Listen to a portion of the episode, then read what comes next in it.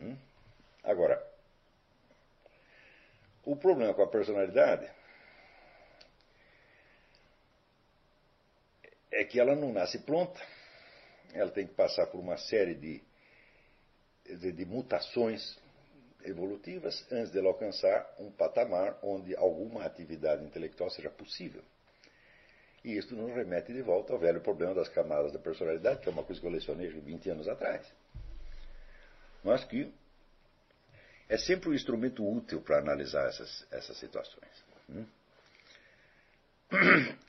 E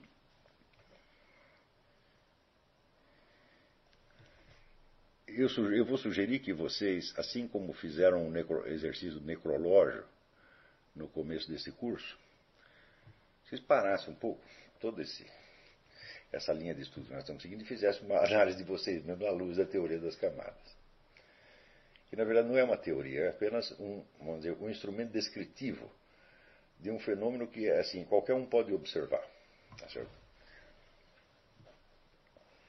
Então, você observando a conduta de qualquer pessoa e a sua própria, você verá que todos os elementos que compõem uma personalidade estão presentes no outro também. Mas nós temos todos, basicamente, os mesmos instintos, os mesmos impulsos, as mesmas necessidades, os mesmos sentimentos de base. Tá certo? E a diferença entre um ser humano e o outro não está nos elementos psicológicos que o compõem, mas apenas na forma que o conjunto adquire. E essa forma, por sua vez, é mutável com o tempo. Né? Então, embora todos esses elementos estejam ali, e a forma também seja mutável, você pode apreender essa forma a cada momento da vida de uma pessoa pela pergunta seguinte: quer dizer, qual é o objetivo dominante que orienta o conjunto dos esforços dessa pessoa?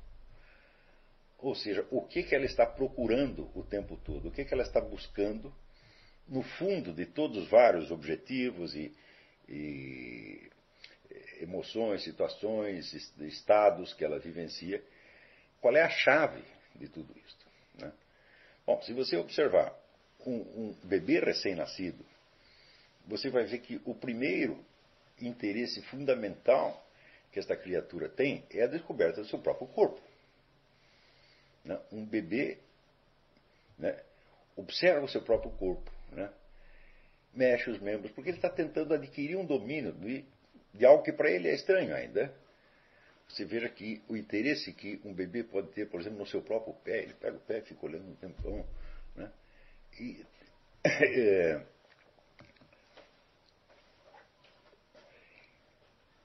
outra coisa assim, é típica do, do, da vida do recém-nascido, ele vive num estado de busca perpétua de autossatisfação. Não é isso? Muito bem, então esse é o primeiro centro de interesse. Esse centro de interesse nunca é abandonado. Todos nós temos um interesse no nosso bem-estar corporal. Tá e temos um interesse no nosso próprio corpo. Ninguém é totalmente indiferente né, ao seu próprio corpo. Então, mesmo um asceta tem de levar em conta o seu próprio corpo, tá certo? E ele é capaz de distinguir entre as várias sensações que tem e considerar algumas prazerosas e outras extremamente desagradáveis. E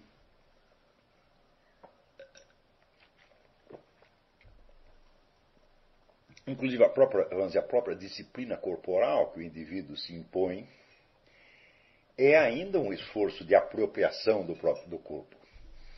Amigo, você está tentando dominar o seu corpo, você está tentando personalizá-lo. Então, por exemplo, se você vai fazer um jejum prolongado, você está tentando dominar o seu corpo. Hein? Você está provando que ele é seu, ou seja, que você não está à disposição dele, que você não está perdido naquele conjunto, aquele sistema de, de órgãos e impulsos, mas que existe um, um centro que domina tudo aquilo. Né? Então, esse esforço de dominar o próprio corpo, de personalizar, essa é a primeira coisa que você vai ver um bebê fazendo. Hum? Isso que nós chamamos a primeira camada da personalidade. Essa primeira camada está sempre presente, você nunca a perde. Acontece que depois, nos anos, existe uma passagem para outro centro de interesse, onde se desenvolve, onde o, os seus instintos corporais começam a se é, dirigir a vários elementos do mundo exterior. Por exemplo, o garoto gosta de comer umas coisas e não outras. Né? Então ele personaliza a expressão do seu instinto. Por exemplo, todos nós temos um instinto básico de fome, é mais ou menos idêntico, tá certo? Mas nem todas as pessoas querem comer as mesmas coisas, não é isso? Também você verá que o, o moleque prefere uns brinquedos e não outros, umas atividades e não outras, tá certo? Então isso significa que ele está tomando posse de um círculo um pouco mais amplo do que o seu próprio corpo. Tá certo? Esta, é, esta segunda camada. Então, nós dizemos que, são, que é o círculo dos instintos. Quer dizer, os instintos são coisas que se prolongam para além do corpo. Tá certo? E atender a esses instintos, esses desejos, selecioná-los em primeiro lugar e atendê-los é um, um esforço que vai muito além do domínio do próprio corpo. É isso? Mesmo porque a maior parte desses instintos já não tem o próprio corpo como, como alvo, mas tem coisas, pessoas, situações, objetos, não é isso? Então, nesse período, o indivíduo está formando o círculo dos seus desejos, dos seus impulsos e desejos predominantes. Então, é evidente que ele subiu um patamar. Não é isso? Por exemplo, se você tem a alternativa de você comer várias coisas diferentes, né? um recém-nascido não tem, ele está tomando apenas leite ou aquelas papinhas, tá certo? E ele não conhece aquelas coisas suficientemente para poder selecioná-las. Né? Você imagina quanto tempo de experiência que o sujeito precisa ter para ele conseguir identificar uma, entre a diferença de uma papinha e outra papinha, saber que de uma ele gosta e de outra ele não gosta. Dizer que no começo ele come aqui gosta, aqui não gosta, e não percebe uma diferença, mas depois ele vai personalizando isso, tá certo? Então esta personalização dos gostos, desejos e preferências, esta é a segunda camada. Hum? Esta também permanece o resto da vida. Ou seja, nós estamos o tempo todo né, selecionando objetos, situações, eh, sensações que nós queremos e não queremos, outras que nós apenas toleramos e assim, e assim por diante. Ora,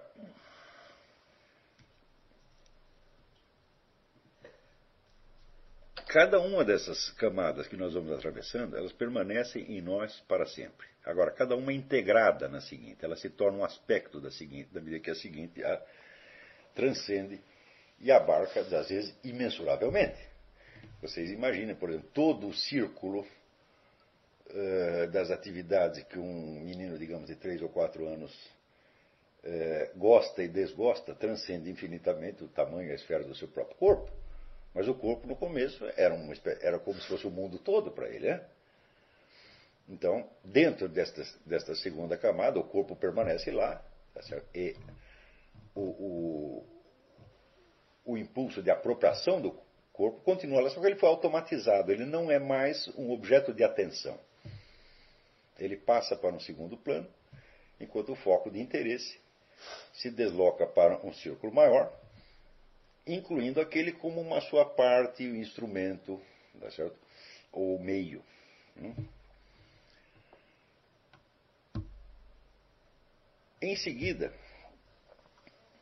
se abre para o indivíduo o círculo das relações sociais, que transcende também infinitamente o círculo dos seus meros gostos e instintos corporais. Então ele vai ter que adquirir novos códigos e novas possibilidades de ação que no anterior eram inconcebíveis para ele. Por exemplo, é, você vê que um, um um bebê que está, um menino, menino, menina que está na segunda, segunda camada,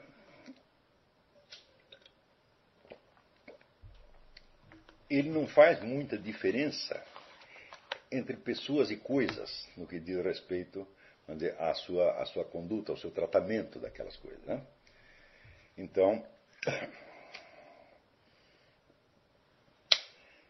a diferença, vamos dizer, entre um objeto dotado de vontade própria, como um ser humano, ou até um gato, tá e um brinquedo inerte, não está muito clara para ele, porque ele os vê apenas como seus objetos de desejo, e não como entidades externas que têm uma existência independente.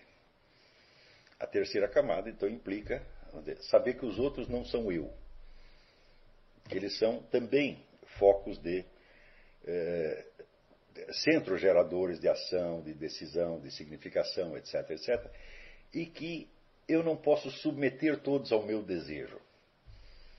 Essa é uma descoberta absolutamente formidável. Quer dizer, quando você descobre que ele não manda no mundo, é? então que ele vai ter que se relacionar com todos esses seres e aprender a, a regra do jogo. Hum? Para ele obter o que ele quer, não basta apenas gritar ou fazer força. Vamos dizer, o bebê pequeno, como é que ele impõe sua vontade? Chorando. Hum? Logo em seguida, ele aprende a fazer força para obter aquilo que ele deseja. Tá certo? É, quando um bebê, por exemplo, está lidando com um brinquedo, o brinquedo não procede do jeito que ele quer, ele quebra o brinquedo. Se ele estiver brincando com o irmãozinho, ele desce a mão no irmãozinho, mas é a mesma, mesmíssima coisa. É apenas uma questão de impor a sua, a sua força física ao universo externo. Então, isso é a segunda camada. Né? É, na terceira, o indivíduo percebe que existe um, um, um imenso tecido de relações, eh, de regras, de signos, todo mundo de uma linguagem social. Hum? Linguagem que, evidentemente, não é só a linguagem verbal, são todos os códigos possíveis, por exemplo, olhares, gestos, etc, etc. Então já é um mundo enormemente mais complicado do que o do mero trato instintivo, vamos dizer, entre o corpo, vamos dizer, como portador dos, dos desejos e instintos e o mundo físico em torno. Então,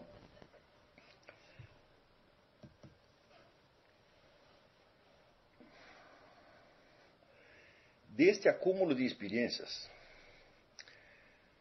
se forma, então, vamos dizer, um, um quarto círculo que nós podemos dizer que é dizer, o mundo dos seus sentimentos, por assim dizer, historicamente consolidados. Quer dizer, você já tem uma história aí. Então as coisas passam a ter uma significação temporal para você. Hum? E então se abre para você dizer, o, mundo do tempo. Já tem coisas que são passadas, você, a distinção entre passado, presente e futuro se torna importante aí. Você é capaz de fazer uma história do seu sucesso e das suas frustrações. E a partir desse sucesso e frustrações você delineia esperanças, objetivos, sonhos. Então, é toda uma personalização do mundo emocional.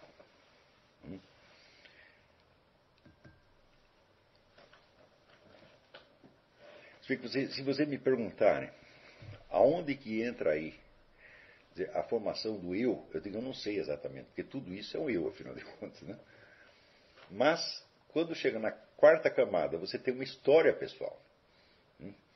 E o valor das coisas passa a ser julgado, então, em termos de tempo, tá de passado e futuro. Aí se delineia pela primeira vez, vamos dizer, os sonhos e aspirações. A pessoa começa a sonhar com um futuro, com algo que ela desejaria ter ou ser. E se aprofunda muito a consciência do abismo entre a situação real e o imaginário. E você descobre então que em volta ou em cima, no entorno da situação de fato, existe todo um mundo de signos e de aspirações, de símbolos que, de certo modo, só existe para você. Parte dele você pode comungar com outras pessoas, mas ele nitidamente se distingue do mundo físico. Né?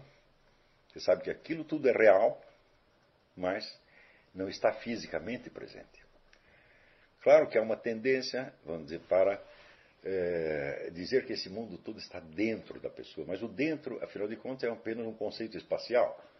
E ele não descreve isso corretamente, porque todo este mundo de sonhos e aspirações, ele definitivamente não é espacial, ele não está em parte alguma.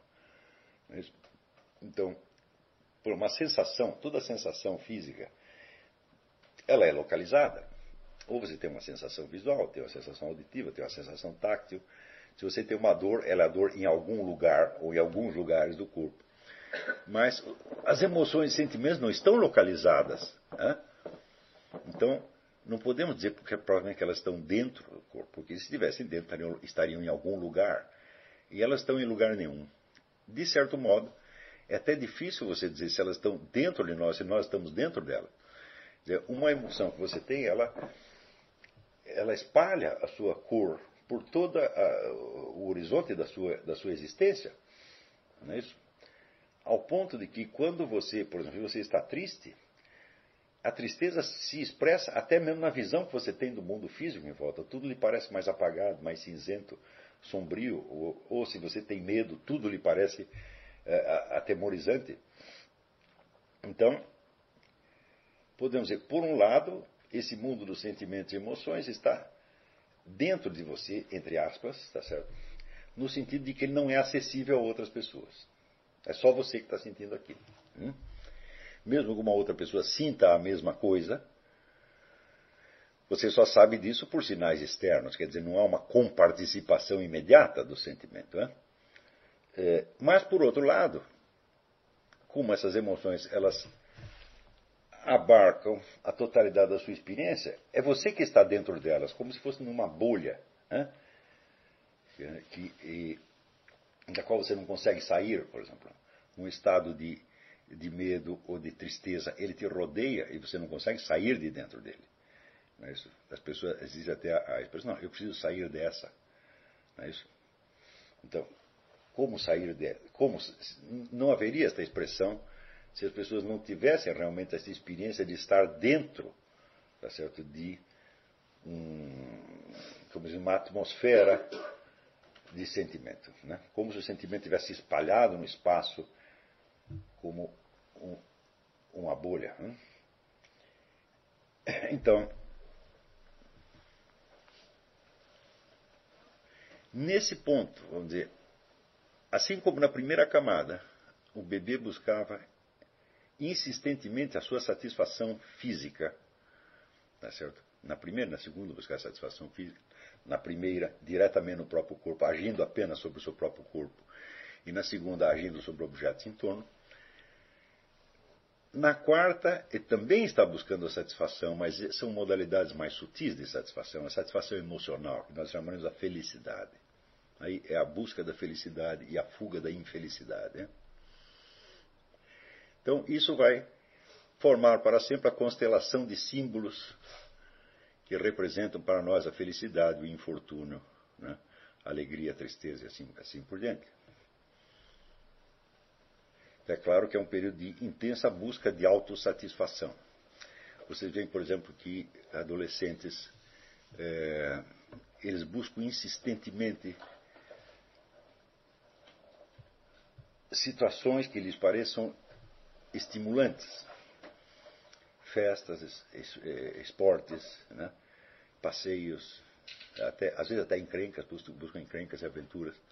Tá Isso aí é o que? A busca da felicidade. O indivíduo quer sentir determinadas coisas. Hum?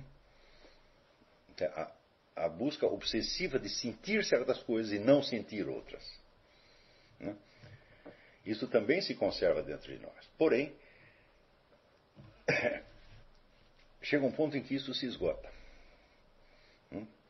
E a mera busca do sentir não resolve mais a situação,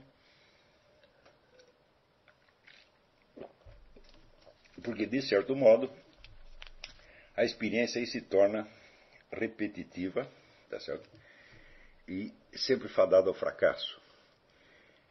E há um momento em que o indivíduo percebe que se ele quer de fato, estabilizar determinados sentimentos, a primeira coisa que ele tem que fazer é sentir-se bem com ele mesmo. E isso já não é a mesma coisa que você buscar a felicidade. A felicidade é sempre algo que lhe vem de fora. É, é uma situação, é um estado, é um, um, um dom qualquer que você recebe. Né? Por exemplo, se você se apaixona por uma garota, então a sua felicidade depende de que ela retribua e a sua infelicidade, quer dizer, o máximo de infelicidade será a, a indiferença dela. Não, mas a sucessão dessas experiências emocionais chega uma hora em que fecha o indivíduo percebe que de certo modo ele é o autor das suas próprias dos seus próprios estados. Ou seja, ele percebe que muito do que ele sente não depende do que está acontecendo, do que os outros façam, mas depende dele mesmo. Então é um momento em que ele necessita tomar posse de si mesmo, já não no sentido corporal, como na primeira, na primeira camada, mas no sentido existencial total. Ou seja, ele tem que mostrar que ele é o senhor do seu próprio destino. Então, a partir daí o critério já não é mais felicidade versus infelicidade, mas vitória versus derrota. Hum? Então o indivíduo tem que vencer, ele tem que provar que ele é alguma coisa, provar para ele mesmo em primeiro lugar, não é para os outros. Pode, pode ter um, coeficiente de exibicionismo também, mas o fundamental é ele apropriar-se da sua, tomar posse da sua força, quer dizer, ele se sentir como um sujeito criador de situações. Hum? Que dependem exclusivamente dele. Isso significa que, neste período, o coeficiente de felicidade ou infelicidade recebido de fora já não é tão importante. Porque mesmo os fatores que sejam que possam deprimi-lo, agora são encarados como desafios que ele tem que vencer. Então, neste período, o indivíduo tem que sair vencedor em tudo. Tá certo? Mas note bem que ele só está tentando provar algo para ele mesmo. Então o que importa, vamos dizer, é a vitória subjetiva. Tá certo? É ele conseguir olhar para si mesmo e ter um certo orgulho de si. Né? E ter orgulho de si é importante nesse, nesse período.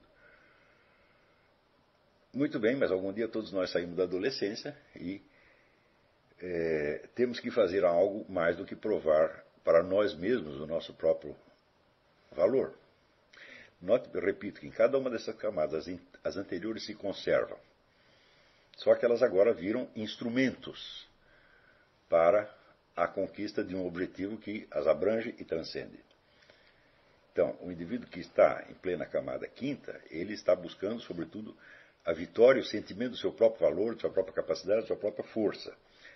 E nisto se integra, então, contando de trás para diante. Todo o seu mundo emocional passa a ser um fator de vitória ou derrota. Por exemplo, ele percebe que ele tem que ter um certo domínio sobre os seus sentimentos. Né?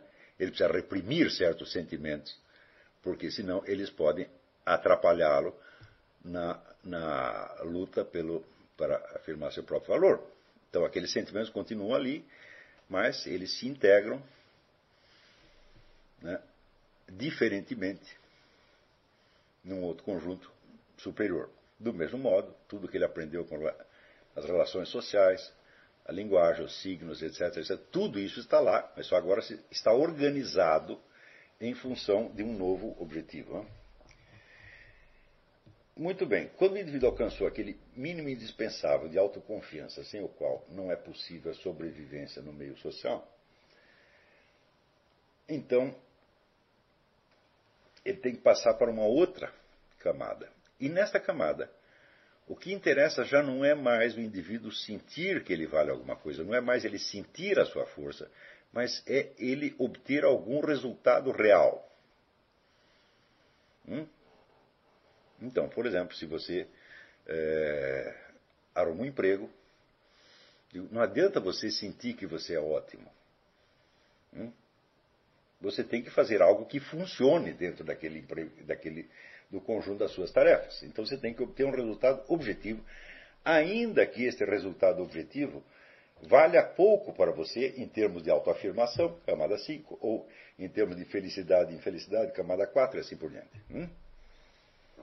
Então, quer dizer, o domínio dizer, da vida prática, das necessidades práticas. Nós podemos dizer que essa sexta camada a camada eminentemente contábil, com tudo que interessa, vamos dizer, é o crédito superar o débito. De algum resultado você tem que obter. Tá certo? Então, evidentemente, você, nesse período, você tem preocupação com, vamos dizer, com horários, com a distribuição das suas energias.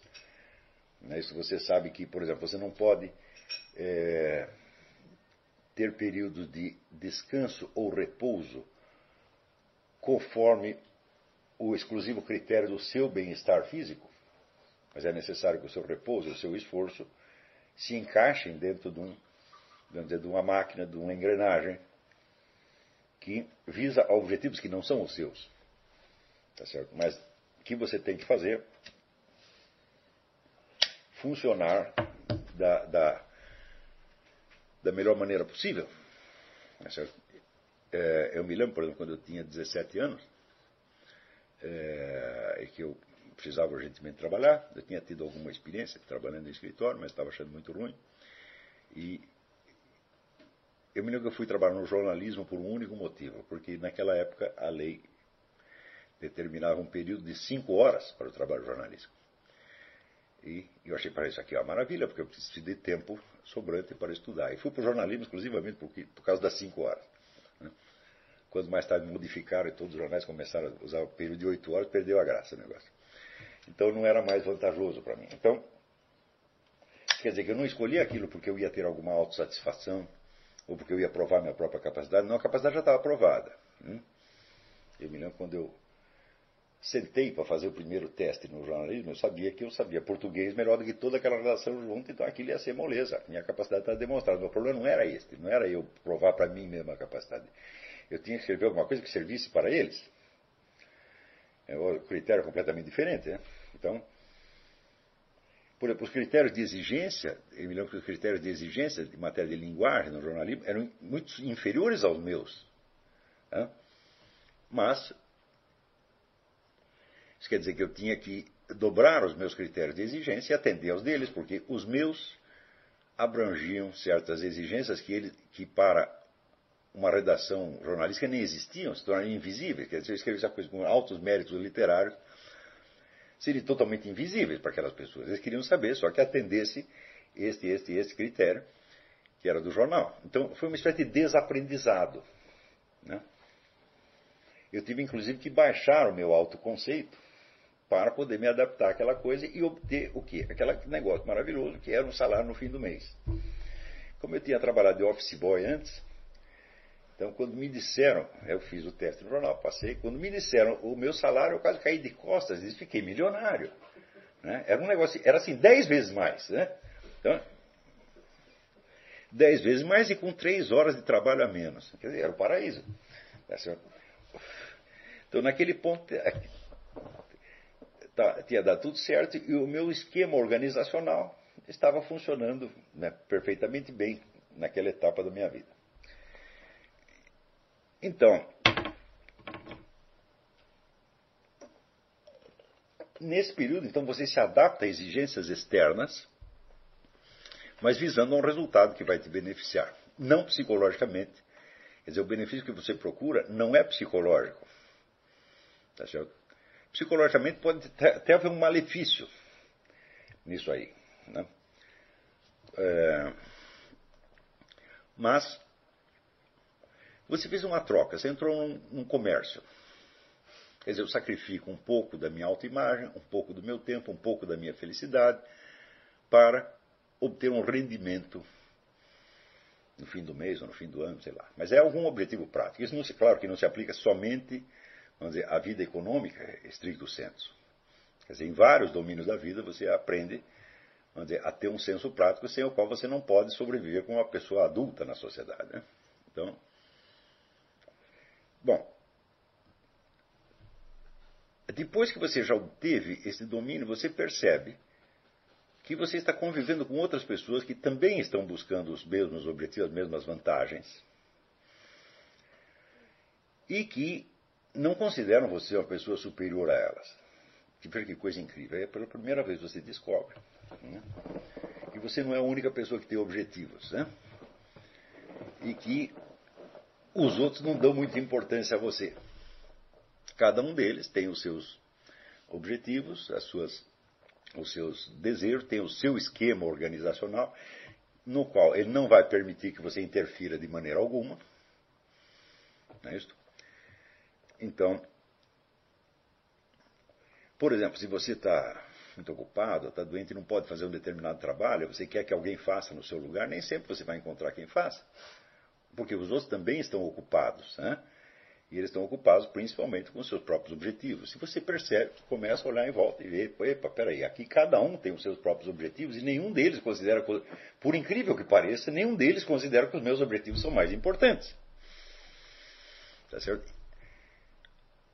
Então, você entra numa outra esfera, no qual, vamos dizer, o equilíbrio de direitos e deveres é a coisa fundamental. Ou seja, não é apenas a organização da sua vida que interessa. Não é apenas o, o encaixe da sua vida dentro de uma engrenagem maior que rende alguma coisa para você. Tá certo?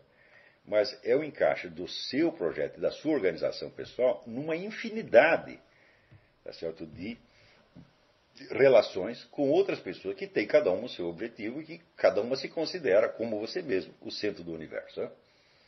Então, aí você desenvolve o senso daquilo que hoje se chama cidadania.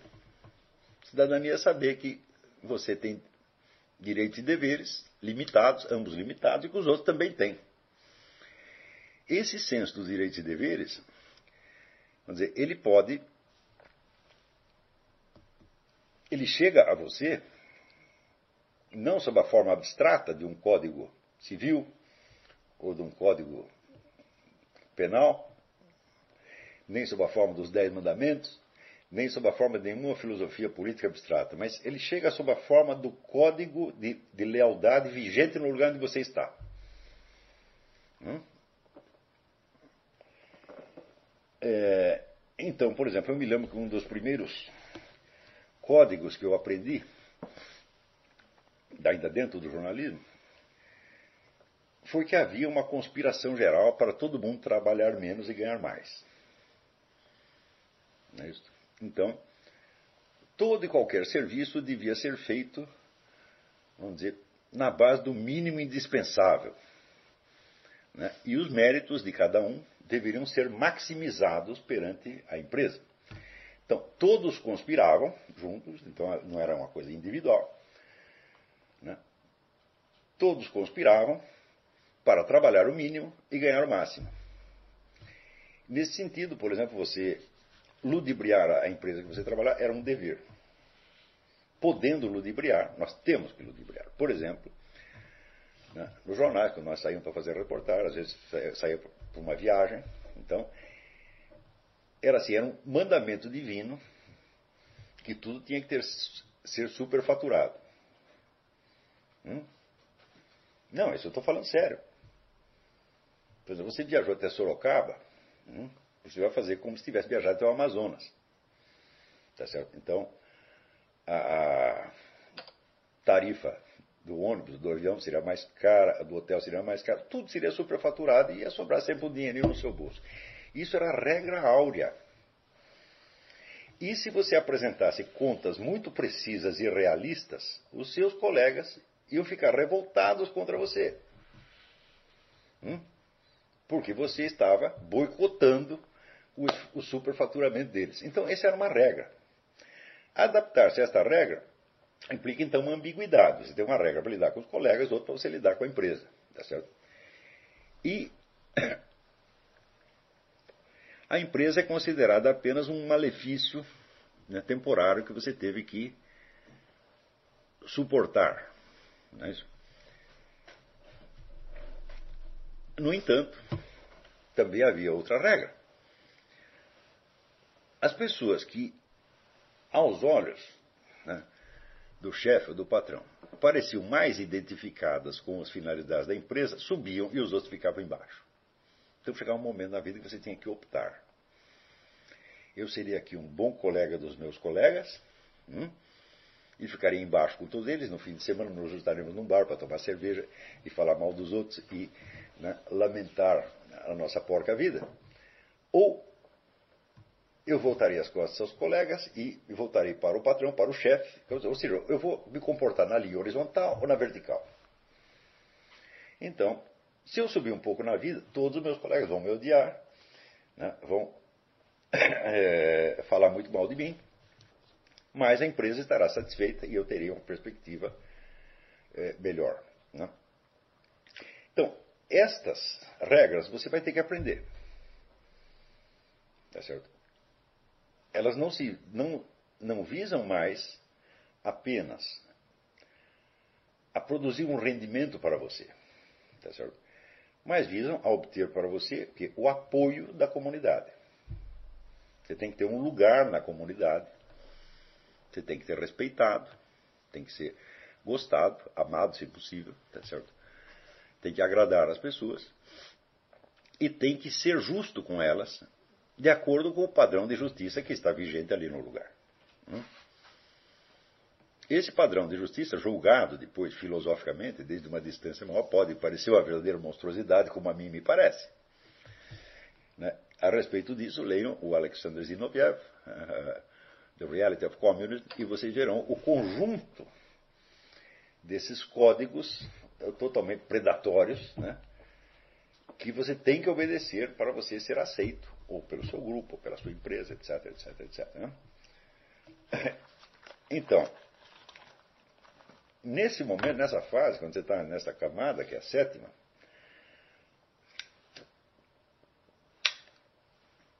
o acerto ou desacerto dos vários códigos não, não, interessa ainda objetivamente. Interessa você aprender os códigos e saber praticá-los. É e, evidentemente, a opinião do grupo se torna uma coisa extremamente importante para você.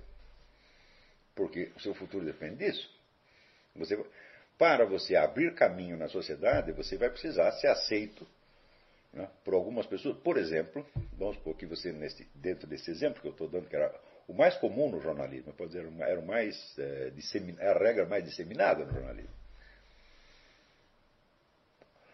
É, se você subisse né, na base de agradar aos seus superiores e voltar nas costas aos seus colegas, bom, você subia. Mas se você perdesse totalmente a lealdade dos colegas, você não ia ter poder de comando sobre eles.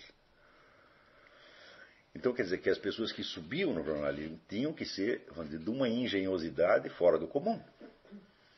Porque eles tinham que, ao mesmo tempo, né, agradar os chefes, agradar os superiores, mas não perder completamente o elo de cumplicidade com os antigos colegas. É claro que raríssimo, que se, que eu, se eu me lembro, raríssimas pessoas conseguiam esse ponto de equilíbrio. Né? Alguns subiam e eram é, odiados. Então, quer dizer, quando as pessoas obedeciam, obedeciam de má vontade. E estavam continuamente buscando puxar o seu tapete e substituí-lo por outro que, que os representasse. Tá certo? Então, basta isso para você ver que a atmosfera nesses lugares era assim, era é, irrespirável. Hum? Havia um senso de ameaça por toda parte. Né. Eu me lembro que até havia um, um, personagem mítico que se chamava, no jornalismo brasileiro, chamava-se o Passaralho. E de vez em quando o Passaralho descia sobre a redação e 10 ou 15 pessoas perdiam emprego. Então todo mundo vivia no constante temor do Passaralho, embora ele raramente descesse. Né. Então, Eu acredito que isso era mais ou menos assim um pouco por toda parte. Né? Depois o que eu observei, por exemplo, no meio universitário era a mesma coisa, né? e empresas privadas um pouco menos. Né? No mundo da indústria um pouco menos, mas também tinha a mesma coisa. Né? Então, absorvendo esses códigos, você se torna o quê? Uma pessoa igual às outras, você se torna um cidadão. Tá certo? Com seus direitos e deveres, e tendo a sua posição reconhecida. Né? E você tem o mínimo de apoio da comunidade sem a qual você não pode, não pode viver. Tá certo? É, claro que pode se introduzir já aí uma pequena preocupação quanto à justiça ou injustiça objetivas do seu, da sua conduta, mas esta preocupação ela pode estar presente, mas ela não é o centro das atenções. Quer dizer, você está tendo mais trabalho para você se adaptar e aprender os códigos né, do, do, do, meio do que você julgá-los, evidentemente. Então, você é, é praticamente, praticamente um homem maduro, mas falta uma coisa para você ser um homem maduro. Quer dizer, você lembrar que você fez tudo isso. Né? E depois de conquistada uma certa posição social, né, você ser capaz de examinar tudo isso agora criticamente e pensar o que, que eu fiz da minha vida. Isso é justo? É injusto? É isso que eu quero? Não é isso que eu quero? Eu sou um fracasso, sou um sucesso, etc, etc. Então, este autoexame recoloca você no plano da história, como você estava na quarta camada, mas agora já não apenas né, no sentido de é, encontrar e definir objetos que simbolizem para você a felicidade ou a infelicidade, mas sim no sentido de saber o que, que você fez pela sua própria felicidade, o que você fez pela sua própria infelicidade. E em encarar-se a si mesmo pela primeira vez como sujeito dos seus atos. Tá certo? Então, só quando você está nesse ponto, ele diz, bom, aí é um homem maduro. Hum? Quer dizer, é aquele que já não é apenas um cidadão, mas ele é alguém. Então, ele tem uma consciência de si. Ele é capaz de julgar-se a si mesmo. Isso é extremamente difícil. Né? Notem bem que, quando eu repasso mentalmente a minha experiência de ter vivido no Brasil durante tanto tempo, vivi 58 anos nesse país, eu vi o seguinte: a maior parte das pessoas que eu conheci tinha parado na camada 4. Ou seja, não tinham chegado sequer a ter o teste decisivo da sua capacidade. Fugiam do teste. Buscavam proteção. Então, de certo modo, incruavam. Hum?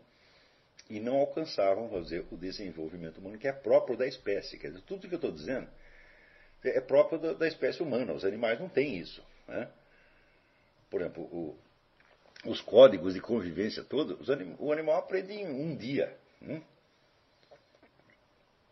Porque são muito simples. Você obedece. Mais forte fica quieto. Não há, não há mais nada para aprender depois disso. Né? Então, por exemplo, vendo ali, eu vi, não, eu vi um, um documentário sobre lobos, e você via aqui o, o lobo-chefe, o lobo mais forte, ele quando conversava com os outros, ele mantinha o rabo elevado e o outro baixava o rabo. Então já é um código. Não sabe, se está de rabo levantado é o cara que manda. Então você, ou você vai lá dar um cacete nele e obriga ele a baixar o rabo, ou você baixa o seu e fica quieto. Esses códigos são muito simples. Né? E é, é desconhecido no reino animal qualquer longo aprendizado de tentativa e erro. Hum? Eles definitivamente não aprendem isso por tentativa e erro. Esse negócio já está no código genético. E acho que basta uma experiência para ele já saber o resto da vida. Né? Agora, no ser humano, não. Esse negócio é enormemente complicado. Né? É, mesmo porque você vai conviver com muito mais membros da sua própria espécie do que qualquer animal jamais fará. Não só diretamente, mas imagina todas as pessoas com que você encontrou ao longo da vida, toda a imensa variedade de relações que você teve com elas, e mais aquelas que influenciaram a sua vida à distância, como por exemplo o, sujeito que assinou, presidente que assinou um decreto e mudou sua vida econômica, ou pessoas que você viu na televisão, viu no cinema, etc. Então é uma multidão de gente que nenhum, nenhum bicho tem jamais acesso a isso. Então até quantitativamente a situação é mais complicada. Mas tudo isso que eu estou dizendo, vamos dizer, é próprio do ser humano. É próprio dele a, atravessar todas as etapas. Né? Então, mas uma coisa característica é a seguinte: para quem está numa camada, os objetivos da seguinte são incompreensíveis. Hum? Se você pega um bebê que está em plena segunda camada e que tudo para ele no, no mundo em torno é objeto, né? Portanto, como sujeito, só, só existe ele. Hum? Então, ele tenta dominar fisicamente as coisas. Por exemplo, forçando o brinquedo a fazer o que ele quer, forçando o cachorrinho a fazer o que ele quer. Né? Eu me lembro que um, um, dos meus filhos tinha um cachorro, e quando ele discutia com o cachorro, de vez em quando ele mordia o cachorro. Né? É, verdade. Pega, e, o cachorro não entendia direito aquilo, né? E duvido que o cachorro passasse a obedecê-lo mais por causa disso. É, então, a segunda camada é a camada de você forçar a natureza. Tudo você está forçando, né? Isso significa que a etapa seguinte, que é uma etapa de, vamos dizer, de intercomunicação e de negociação, é inimaginável para você. Né? E isso quer dizer que qualquer sinal que venha de uma das camadas superiores será inter interpretado pelo indivíduo dentro da própria camada que ele está. Não é isso? Por exemplo, eu vejo muitos pais tentando dar explicações né, a crianças que estão em plena segunda camada, dizendo, não, você não pode fazer isso por causa disso, mais daquilo, mais daquilo, mais daquilo, mais daquilo. A criança interpreta isso como uma imposição de força física mediante o tédio. Pensa assim, esse desgraçado me obriga a ficar aqui quieto ouvindo essa coisa toda. Ele não está entendendo uma palavra do que o outro está falando, mas ele está obrigado a ficar quieto. Você paralisou o sujeito, né? É assim que ele vai entender. Tá e quando eu digo para mães e pais, não explique nada para uma criança pequena, dê uma ordem e está acabado. Né? E se ele não quiser obedecer, você passa um olhar assassino. Tá certo? É simples. eu demonstrei isso. Minha filha Inês veio com a minha netinha, a TT. E a TT de vez em quando fazia um, né, um show de ranhetice. Né? E a Inês ficava desesperada, falava, vou te ensinar uma técnica. Daí, quando ela começava a ranhetice, eu olhava, fazia um olhar assassino assim, ela. Parava na mesma hora. Às vezes ficava, olhava assim a chupeta era da boca. E obedecia imediatamente. Agora, não usava uma palavra. Porque as palavras seriam. Você pode amedrontar a criança, claro. Mas forçá-la a entender o que você quer dizer, você não pode, isso é impossível. Então, eu vejo que nessa idade, por exemplo, as crianças obedecem facilmente uma ordem, hein? Quando a ordem é simples e dada com energia. Mas você dá uma bronca, é totalmente inútil. Hum? Porque ela vai entender a bronca como uma imposição de força física e não como uma negociação.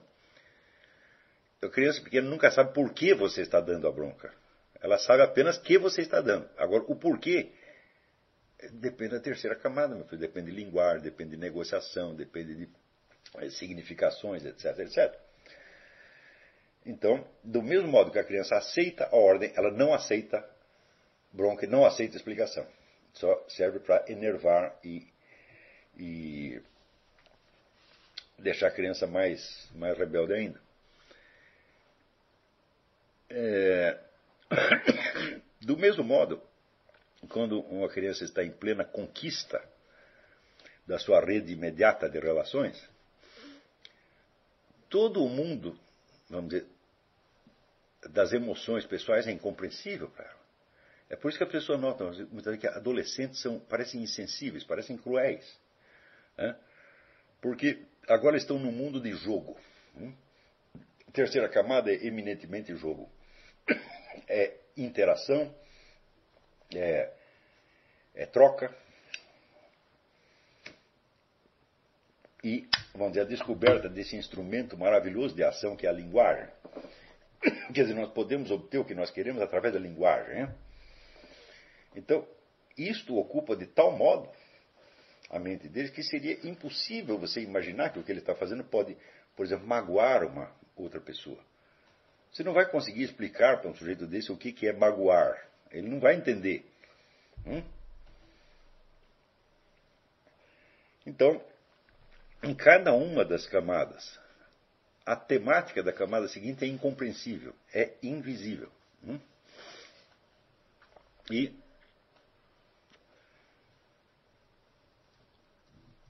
para vocês verem como é a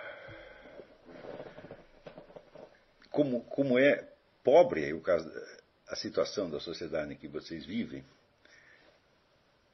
observem em torno e vejam a multidão de pessoas incapazes que querem ser felizes e que contam com os outros, com a proteção dos outros para isto. Hum? que vivem buscando uma atenção, buscando um carinho, né? buscando um espacinho para elas, mas que não são capazes de fazer nada e não tentam ser capazes. Né? Pessoas que fogem de desafios da vida. Ou seja, não chegaram nem nesse ponto ainda, nem quinta camada. Isso é uma tragédia, tá certo? Muito bem. É só na oitava camada que está lidando com o homem adulto, quer dizer, com um homem que sabe que o tecido das obrigações sociais dele não é tudo. Que existe para além disso uma dimensão do sentido da vida, uma dimensão da moralidade, né? a dimensão da consciência moral, do certo e do errado, e assim por diante. Não que antes ele não soubesse o certo e o errado. Mas é só quando ele chega neste ponto que ele interioriza efetivamente a questão do certo e do errado. Né? Então, vamos dizer que para qualquer pessoa que esteja na sétima, sexta, quinta, etc., etc., o certo e errado são elementos do mundo exterior. Hum? Se você está na segunda camada, é uma força física que está se impondo a você. Hum? Você deixa de fazer o errado, porque senão seu pai vai encher você de porrada. E só por isto. Né? Se você está na terceira, é um elemento de jogo. Hum? É quando o sujeito aprende, por exemplo, que ele pode se fingir de bonzinho. Não é isso? Então, que ele pode fazer uma coisa, mas fingir que está fazendo outra. Não que ele não pudesse fazer isso antes, mas ali ele adquire o domínio disto. Hum? Se está, vamos dizer, na, na quarta camada, tudo para ele, vamos dizer, é uma questão de felicidade ou infelicidade, como você está se sentindo. Então, o que o bem para ele é aquilo que ele ama, é aquilo que ele faz sentir-se bem, e assim por diante. Hum? Na quinta camada, o que é o bem? Aquilo que lhe dá a vitória, aquilo que reforça o seu ego. E aquilo que o deprime parece o inimigo, o demônio. Né? E assim por diante. Mas é só quando você chega na oitava que o problema do bem e do mal começa a existir para você, efetivamente. Então, a oitava camada é uma crise. Hum? Crise onde você pode verificar que você falhou o sentido da vida, que sua vida não tem sentido nenhum. Tá certo? Onde você pode se arrepender dos seus pecados, tá e onde você pode tentar remanejar o conjunto. Em geral, os seres humanos adultos param por aí. Hum? Mas alguns criam uma nova camada, onde todas aquelas perplexidades, aquelas contradições, aquelas dificuldades que ele observou na sua própria, ao rever a sua própria vida, ele descobre que eles são componentes por assim dizer, estruturais da vida humana. Que todos os seres humanos tiveram as mesmas dúvidas, de algum modo, e os mesmos sofrimentos. Né? E ele aprende que não são problemas só seus, são problemas da humanidade. Né? Ele aprende isso o quê? Através da cultura.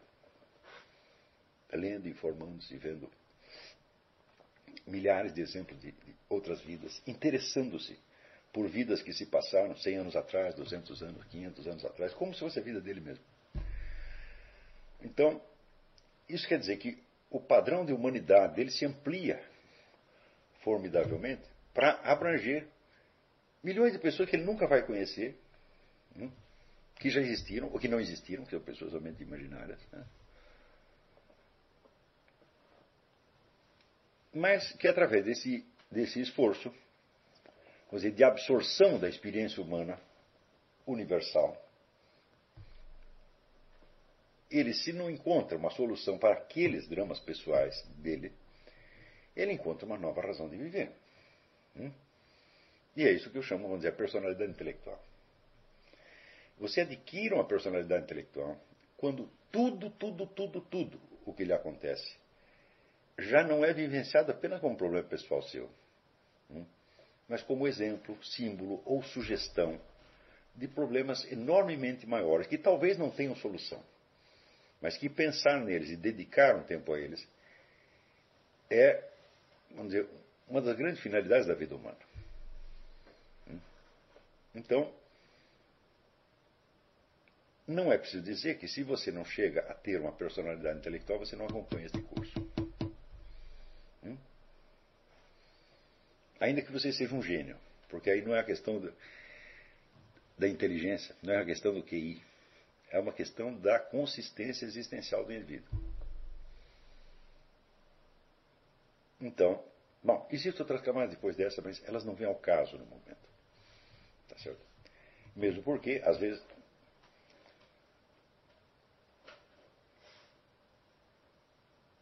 pessoas tentam imaginar o que são as camadas seguintes, mas é apenas uma curiosidade intelectual. O que interessa não é você examinar as camadas seguintes, mas examinar a seguinte.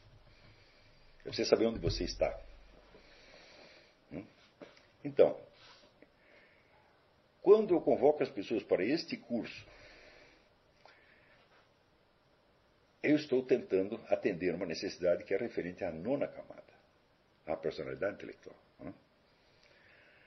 Portanto, não estou aqui, vamos dizer, para resolver problemas dos pessoais.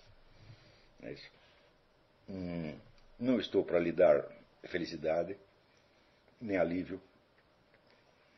Né? É, nem para lhe ensinar o sentido da vida. Tá certo? Mas eu estou dando instrumentos para que você cumpra as finalidades que são inerentes à nona camada da personalidade. Ou seja, esse curso é para intelectuais. Acontece que, no Brasil, na sociedade brasileira, a função intelectual está muito mal definida. Ela não é clara para o distinto público. Tá certo? E é por não ser clara para o distinto público é que acontecem aberrações como essa de dar o prêmio Jabuti para Chico Buarque de Holanda que é um indivíduo cuja consistência intelectual é absolutamente nula. Né? E Maria Retaquel, então, nem se fala. Quer dizer, a totalidade da obra de Maria Retaquel consiste em, em, em reclamar do sexo masculino. Ponto final. Não é nada mais. Quer dizer, é uma coisa de uma pobreza tão grande que nem se entende como isso possa entrar num concurso. Né? Mas é preciso dar o prêmio a esses dois, por quê? Porque não há mais não há mais escritores. Não se produziu absolutamente nada de, de bom nos últimos, digamos, 20 ou 30 anos. Então não há concorrente. Espera aí, Mar aqui subiu. Apareceu de novo. É, então, como você vai desenvolver uma personalidade intelectual no lugar onde não há pessoas que espelhem isso? Então você vai ter que olhar para o exterior, meu filho. Hum? Agora, você pode também olhar para mim. É claro que eu tenho uma personalidade intelectual. É claro que na minha vida, dizer, eu praticamente não tenho assuntos pessoais a resolver. Praticamente não tenho. Tudo, tudo, tudo que me acontece é amostra, é sinal de alguma coisa na qual eu devo pensar. E ao pensar naquilo, eu devo pensar usando todo o material e todos os recursos que eu adquiri ao longo de 50 anos de estudo. Tá certo? Então, eu quero chegar a uma compreensão efetiva. E eu não me incomodo de que, pessoalmente, eu continue sofrendo este ou aquele problema. Hum? Porque eu não estou mais buscando minha felicidade. Hum? Já, o eixo já passou para outro lugar. Né? Ou seja, eu entendi que a felicidade é um resultado mais ou menos acidental. Tá certo? Felicidade como como o prazer, dizia Santo, Tomás de Aquino, o prazer é um efeito lateral resultante de uma coisa que deu certo. Hum? Ele não é um objetivo. Ele nunca é um objetivo. Afinal de contas, o prazer é um termo abstrato que designa né, um, uma constelação de sentimentos que pode diferir muito de uma pessoa para outra. Então, o prazer é evanescente demais para você poder buscá-lo. Você tem, vai ter que buscar alguma coisa concreta. Né? Então, por exemplo, o que é o prazer gastronômico? Você pode comer prazer gastronômico? Você não pode, você vai ter que comer alguma coisa concreta. Né? E esta coisa pode lhe dar prazer ou desprazer. Então, Santa Tomás aqui tem toda a razão. Você comeu, aquilo funcionou, então você diz que tem prazer. Tá certo? Então, o prazer é, o, é, é o, o, nome que você dá ao efeito lateral subjetivo de alguma coisa. Né? Felicidade é também a mesma coisa. Então, buscar a felicidade é a coisa mais inútil do mundo. Hum? Porque você nunca sabe o que, que vai deixar você feliz ou não. Mas é certo que algumas coisas te deixam feliz e outras te deixam infeliz. Então, são essas coisas que você vai ter que buscar. Hum? O nosso esforço se dirige sempre a fazer alguma coisa, a conquistar algo, etc. E não a um treco abstrato chamado felicidade. Então, isso aí eu já entendi faz tempo. Buscar a felicidade é fazer buraco na água. Hum? Quando você passa da camada 4 para a quinta, ele já entendeu isso. Se ele buscar a felicidade, ele ficará infeliz. Então é melhor ele buscar o quê? A vitória, a autoafirmação, a força, etc, etc. Então aí já passou da busca da felicidade. Agora, o seu Cristóvão Buarque quer botar um artigo na nossa Constituição dizendo que todo brasileiro tem direito à felicidade. Né? Se ele fizer isto, e se der certo, então todos nós vamos entrar com requerimento dizendo, dizendo, que nossos direitos constitucionais foram feridos pela vitória da dona Dilma Rousseff. Eu estou muito infeliz porque a dona Dilma ganhou a eleição. Isto, então, viola os meus direitos constitucionais. Né? Então, você veja que um país onde isto chega a ser discutido, hum, é porque todo mundo está na camada 4. Então, tem uma espécie de visão material da felicidade. Né? A felicidade é como uma coisa que pode ser garantida a esta pessoa, aquela outra pessoa, etc, etc. Então, eu ia pedir que vocês examinassem exatamente, cada um examinasse profundamente a sua biografia e pensasse isso: o que que eu estou buscando aqui? Hum?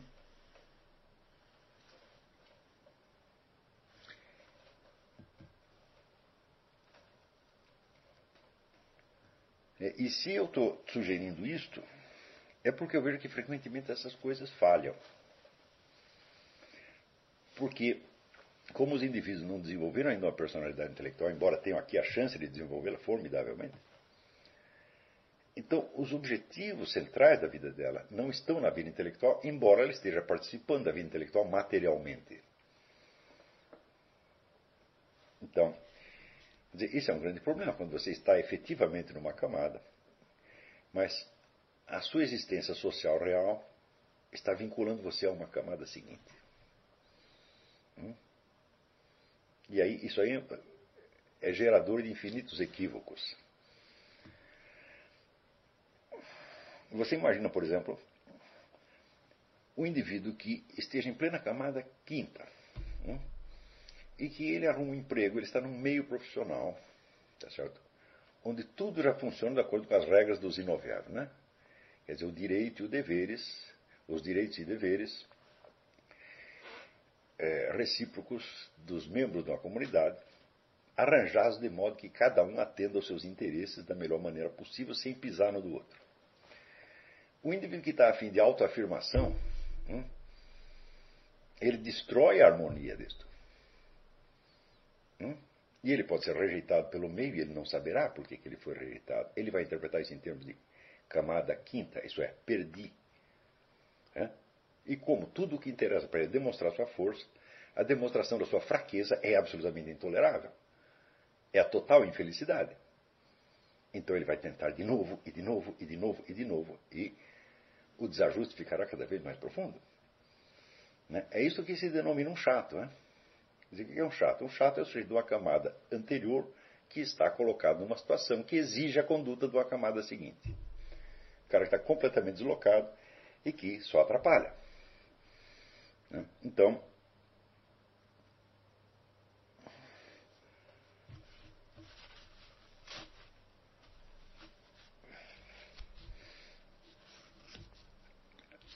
No Brasil, ser um intelectual é uma coisa que dá um prestígio embora não haja intelectuais. É uma coisa fantástica, né? Quer dizer, ninguém está cumprindo as finalidades da vida intelectual, mas ele fingir que cumpre, de algum modo, dá um prestígio. E isto torna a condição de intelectual uma coisa que é ao mesmo tempo desejada, invejada, desprezada e odiada. Tudo isso ao mesmo tempo. Quer dizer, é um complexo de sentimentos absolutamente incongruentes que fica imantado em torno de uma determinada função social. E quando o indivíduo pensa assim, ah, eu vou ser um intelectual quando eu crescer, né? ele já começa a ter todos esses, esses sentimentos com relação a ele mesmo. Então,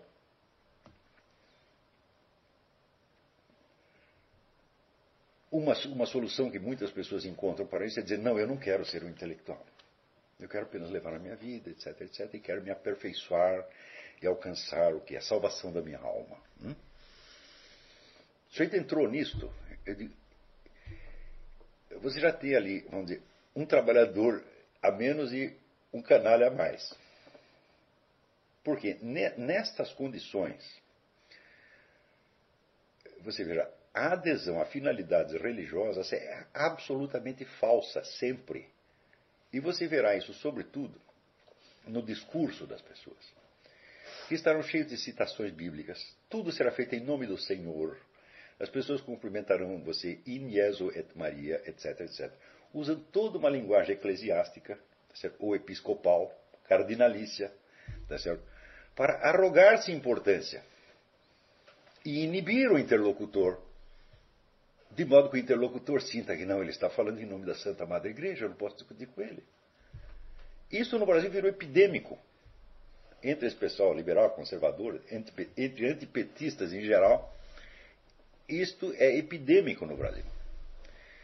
Veja que eu só invoco o Senhor no meu programa de rádio hum, para que proteja as pessoas contra mim. É a única vez que eu invoco. Eu não fico fazendo toda hora prece em nome do Senhor. Blá, blá, blá. Não faço isso. Eu só peço aquela ajuda ali porque eu realmente preciso. Eu sei que eu vou estar falando de uma hora, vou falar coisas horríveis das pessoas. Né? Eu sei que a gente se excede realmente, então eu não quero cometer injustiça. Então eu peço que Deus me fiscalize para eu não passar do, do, do limite. É o único momento que vocês me vêm fazendo isso. Agora,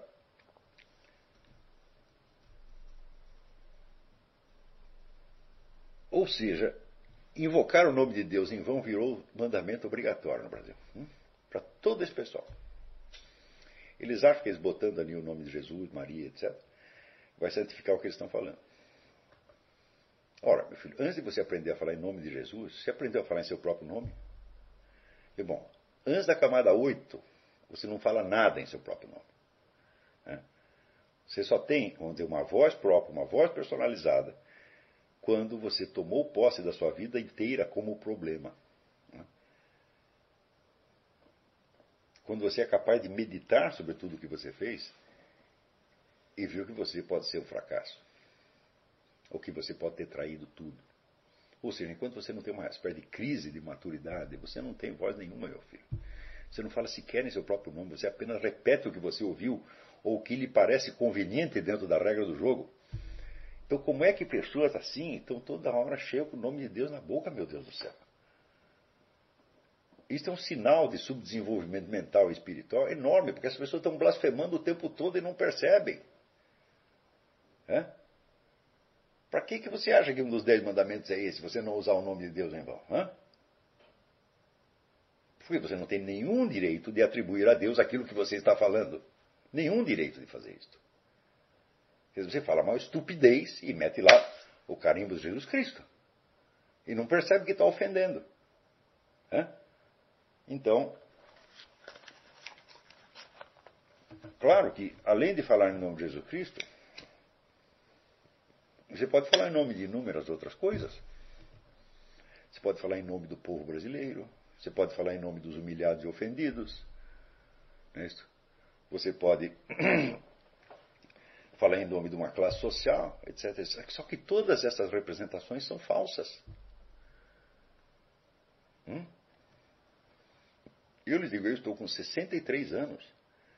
Eu nunca consegui falar em nome de coisa nenhuma, exceto este que vos fala. Né?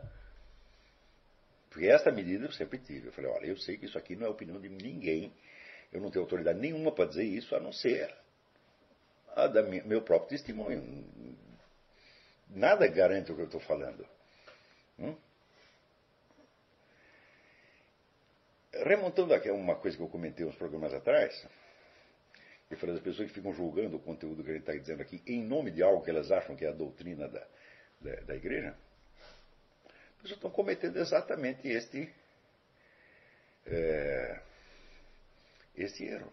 Quer dizer, eu não estou aqui anunciando nenhuma doutrina da igreja. Eu estou apenas depondo algumas coisas que eu vi, que eu entendi na medida que vi e entendi. E não pretendo que isso tenha nenhuma validade dogmática. Hum? Portanto, nada do que eu digo pode ser conferido com a doutrina da igreja. Principalmente, nós, enquanto estudiosos de filosofia, assumimos o compromisso de Santo Tomás de Aquino, que, embora Santo Tomás de Aquino escrevesse obras de teologia baseadas nas escrituras, ele também escreveu várias obras de filosofia, onde o compromisso era jamais tomar os dogmas da igreja como premissa. Nunca. Tem que raciocinar a partir do fato, da experiência e dos princípios da razão, e só. Então é isso que nós estamos fazendo. Será que é tão difícil entender isso? No Brasil de hoje, sim. Porque você tem milhares de pessoas que estão amedrontadas, que estão na camada 4, estão buscando uma proteção, um guarda-chuva, e creem encontrá-lo na Santa Amada Igreja. Olha, não é uma maravilha? Um idiota covarde, de repente, tem um imenso guarda-chuva em cima dele, que o protege contra todos os males, e o protege contra o erro, contra a heresia, né? E dá então a chancela de Nosso Senhor Jesus Cristo a tudo aquilo que ele está falando. Então, quando eu olho essas coisas, eu vejo assim, eu, eu olho isso, eu fico consternado. Porque é um sinal de miséria humana. Né? E nós aqui neste curso, nós não podemos nos permitir isso jamais. Nunca na vida. Então eu estou pedindo encarecidamente a todos os alunos e ouvintes, porque tem pessoas que vêm e ouvem um pedacinho, né? Não falem nada em nome do nosso Senhor Jesus Cristo, tá? Falem seu próprio nome. Agora, só diga em nome dele aquilo que ele mesmo disse. Quer dizer, se você está citando uma frase do Evangelho, ah, sim, daí em nome do nosso Senhor Jesus Cristo. Quando você vai rezar, você reza em nome do Pai, do Filho e do Espírito Santo. O que, que você fala em seguida? Sua própria distinta opinião? Não. Você fala as frases do Pai Nosso, da Ave Maria, então aí sim. Agora, criar essa aparência dizer, de autoridade espiritual, vamos dizer, para proteger uma imensa covardia de um sujeito que tem 30, 40, 50 anos e que está lá como um adolescente buscando proteção, é uma coisa muito feia. Tá certo? Não estou dizendo que ninguém em particular que fez isso. Eu sei quem fez. Mas, às vezes, as pessoas até reclamam disso. Eu, às vezes, dou aula para o pior aluno. Por um motivo muito simples. Às vezes as pessoas se irritam. Não, por que você fica falando isso para pessoas atrasadas, tal, faz a gente perder tempo. Eu digo, não, nunca é perder tempo você recordar certas coisas. Mas, se você amarrar dois burros um no outro, hum, e botar eles para correr, qual vai ser a velocidade da dupla? A do mais lento, de certo? O mais lento tem a capacidade de atrasar o mais rápido, mas o mais rápido não pode arrastar o outro. Então, assim, o cara que está entendendo menos é aquele que tem que receber mais explicações. E aqueles que já sabem disso, né? vão ser um pouco, vão sair reforçados nessa coisa. Então é sempre bom repetir isso. Então eu queria pedir a vocês que relessem, nós até colocamos online, está online o Anjo, o capítulo 1 e o 2 do livro do Anjo, A Vida Intelectual. Aquilo é absolutamente indispensável. O padre Anjo coloca ali que o exercício da vida intelectual ele é feito das virtudes, de determinadas virtudes. A capacidade de você conhecer as coisas com acerto, a capacidade de você descobrir a verdade, faz parte da virtude. Não é uma questão de QI. Não existe esse negócio de inteligência, vamos dizer, como se fosse um instrumento que você domina. Né? A sua inteligência, meu filho, é função do seu amor pela verdade. E exclusivamente disto. Né? Então, a única e principal qualidade que você precisa ter para você fazer esse curso é isso, você ter amor à verdade. E ter amor à verdade, em primeiro lugar, querer conhecer a verdade sobre você mesmo. Hum? No sentido que isto tem quando você alcança a camada 8. Ou seja, você é uma pessoa que sabe da sua insuficiência. Hum? Você sabe que tem, você tem problemas e defeitos que você ao longo de toda a sua vida não conseguiu vencer e não vai conseguir vencer nunca. Porque essa história de fingir virtudes e praticar virtudes, essa é uma coisa muito, muito feia, tá certo? A própria expressão praticar virtudes é completamente errada, porque virtude é uma força.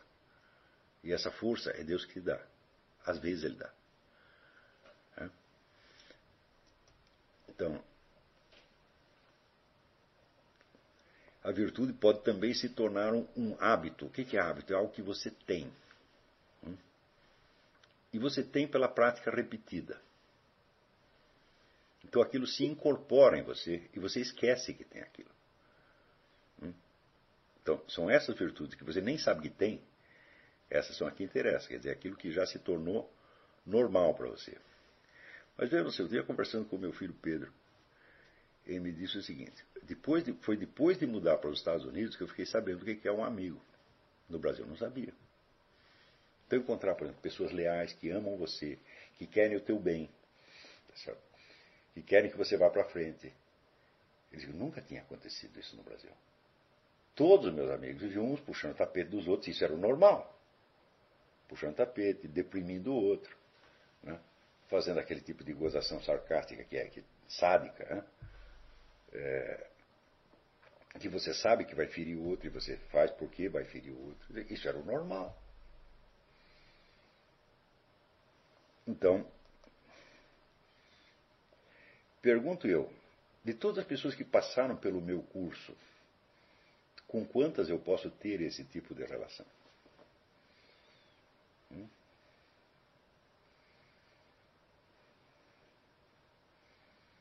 Por exemplo, minha mulher está aqui presente, me conhece há 30 anos. Ela sabe que qualquer pessoa que me peça ajuda, eu nunca digo não. Eu não quero saber se o sujeito é bandido, se ele é desonesto, se ele é. Nunca. Nunca, nunca, nunca, nunca. Então, assim, isso, nisso aí, eu digo, ó, esta virtude eu realmente tenho, porque ela se tornou natural em mim. Não é uma coisa que eu faço porque eu quero fazer. Eu faço porque eu não sei fazer outra coisa. É? Ah, mas o sujeito vai te enganar. Falo, não tem importância que se ele me enganar, o erro é dele, não meu. E se me enganar uma vez, duas vezes, três vezes, quando for na terceira, eu digo adeus, porque já fiquei com medo, pô, não posso conviver com esse cara que ele vai me dar prejuízo. Hum? Para quantos de vocês essas atitudes são normais? Ou, por exemplo, o perdão. Quantos... Examine você e veja se você tem um instinto do perdão. Hum? Isso quando alguém lhe faz alguma coisa ruim, se o seu primeiro impulso é perdoar. Ou é buscar uma vingança e dar uma bela justificativa né, moral para aquilo. Hum? Outra, outro critério.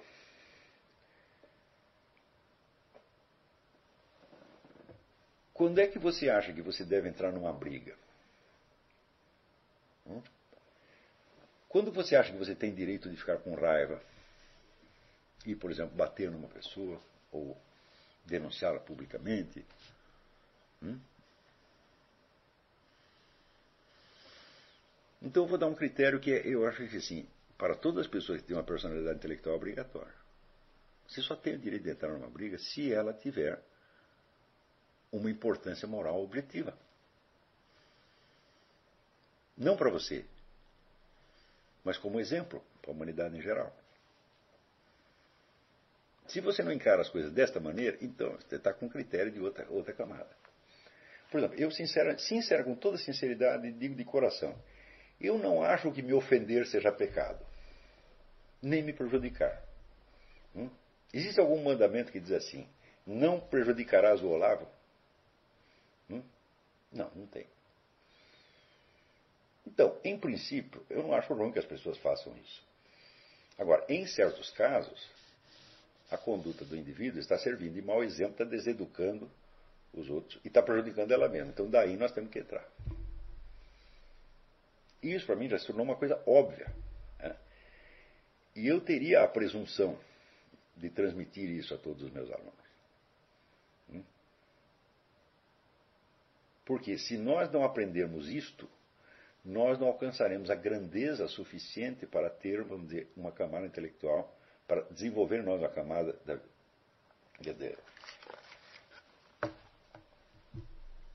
uma personalidade intelectual e poder atuar publicamente de maneira que seja boa e útil. Isso quer dizer que, por exemplo, ofensas pessoais, uma pessoa de nível intelectual nunca se enfesa muito com ofensas pessoais. Hum? Por quê? Porque ela está ocupada com outra coisa. As verdadeiras ofensas, por exemplo, esta situação intelectual do Brasil me ofende profundamente. O total desrespeito que eles têm pelo conhecimento, pela alta cultura no Brasil me ofende profundamente. Agora, me xingar, xingar o Olavo, eu falo, bom, você xingou o Olavo, só o Olavo vai sair prejudicado, não prejudica ninguém. Agora, se nisto entra um elemento de, de despeito ou de desprezo pela alta cultura, aí me ofende. Hum? Sem falar daquilo que ofende o próprio Deus. Hum? E normalmente no Brasil as pessoas que ofendem o próprio Deus, elas sempre o fazem em nome de Deus. Sempre entra lá em nome de Jesus, sempre entra três ou quatro invocações bíblicas. Né? Então, o indivíduo às vezes comete o próprio pecado contra o Espírito Santo, quer negar uma verdade que ele sabe que é verdade. Né? E nesse mesmo momento está lá citando Jesus, Maria, etc, etc. E não percebe o que está fazendo. Então, pessoas assim, meu Deus do céu, não tem muito o que conversar conosco, que não tem nada que aprender comigo. Hum? Então, embora eu prefira nesses cursos manter uma atitude, vamos dizer, descritiva e analítica e nunca exortatória, nunca de, de, de dizer o que as pessoas devem fazer, hoje eu achei que tinha que fazer isso, que era uma obrigação, porque à medida que a gente vai transmitindo novos materiais, novas informações, abrindo acesso a ideias, a autores, a, a fatos, é, a, a inteligência da pessoa está sendo estimulada. Mas, vamos dizer, a inteligência sem a devida base emocional, moral, é um problema, é um problema. Porque ela vira sempre um fingimento. Quer dizer, o indivíduo está exercendo funções da camada intelectual, mas em função de motivações menores, motivações das camadas anteriores. Por exemplo, se você pegar pessoas importantes na política nacional, em que camada você acha que está o Lula? Hum? Indiscutivelmente na camada 6. Hã? Ele sabe fazer as coisas, ele sabe obter a vantagem, sabe, sabe obter um resultado. Hum? Quanto, vamos dizer, aos códigos morais, códigos de cidadania que ele segue, você veja aquele caso do menino do MEP e você vê a lealdade que ele tem com os seus próprios companheiros. Ele só tem a lealdade na medida do interesse próprio. Então, quando um homem desse usa a palavra cidadania, é claro que a palavra é vazia. É apenas um emblema, né? é um enfeite, é um adorno que ele está usando para se fazer de importante. Usa a palavra ética, a mesma coisa. Então você sabe que estas palavras não têm sentido substantivo na boca de uma pessoa dessa. Não é isso? Quanto a dona Dilma Rousseff, eu duvido que ela tenha alcançado a sexta, porque eu nunca vi ela fazer nada que funcionasse. O Lula fez várias coisas que funcionam. Para começar o próprio PT, Foro São Paulo. Né?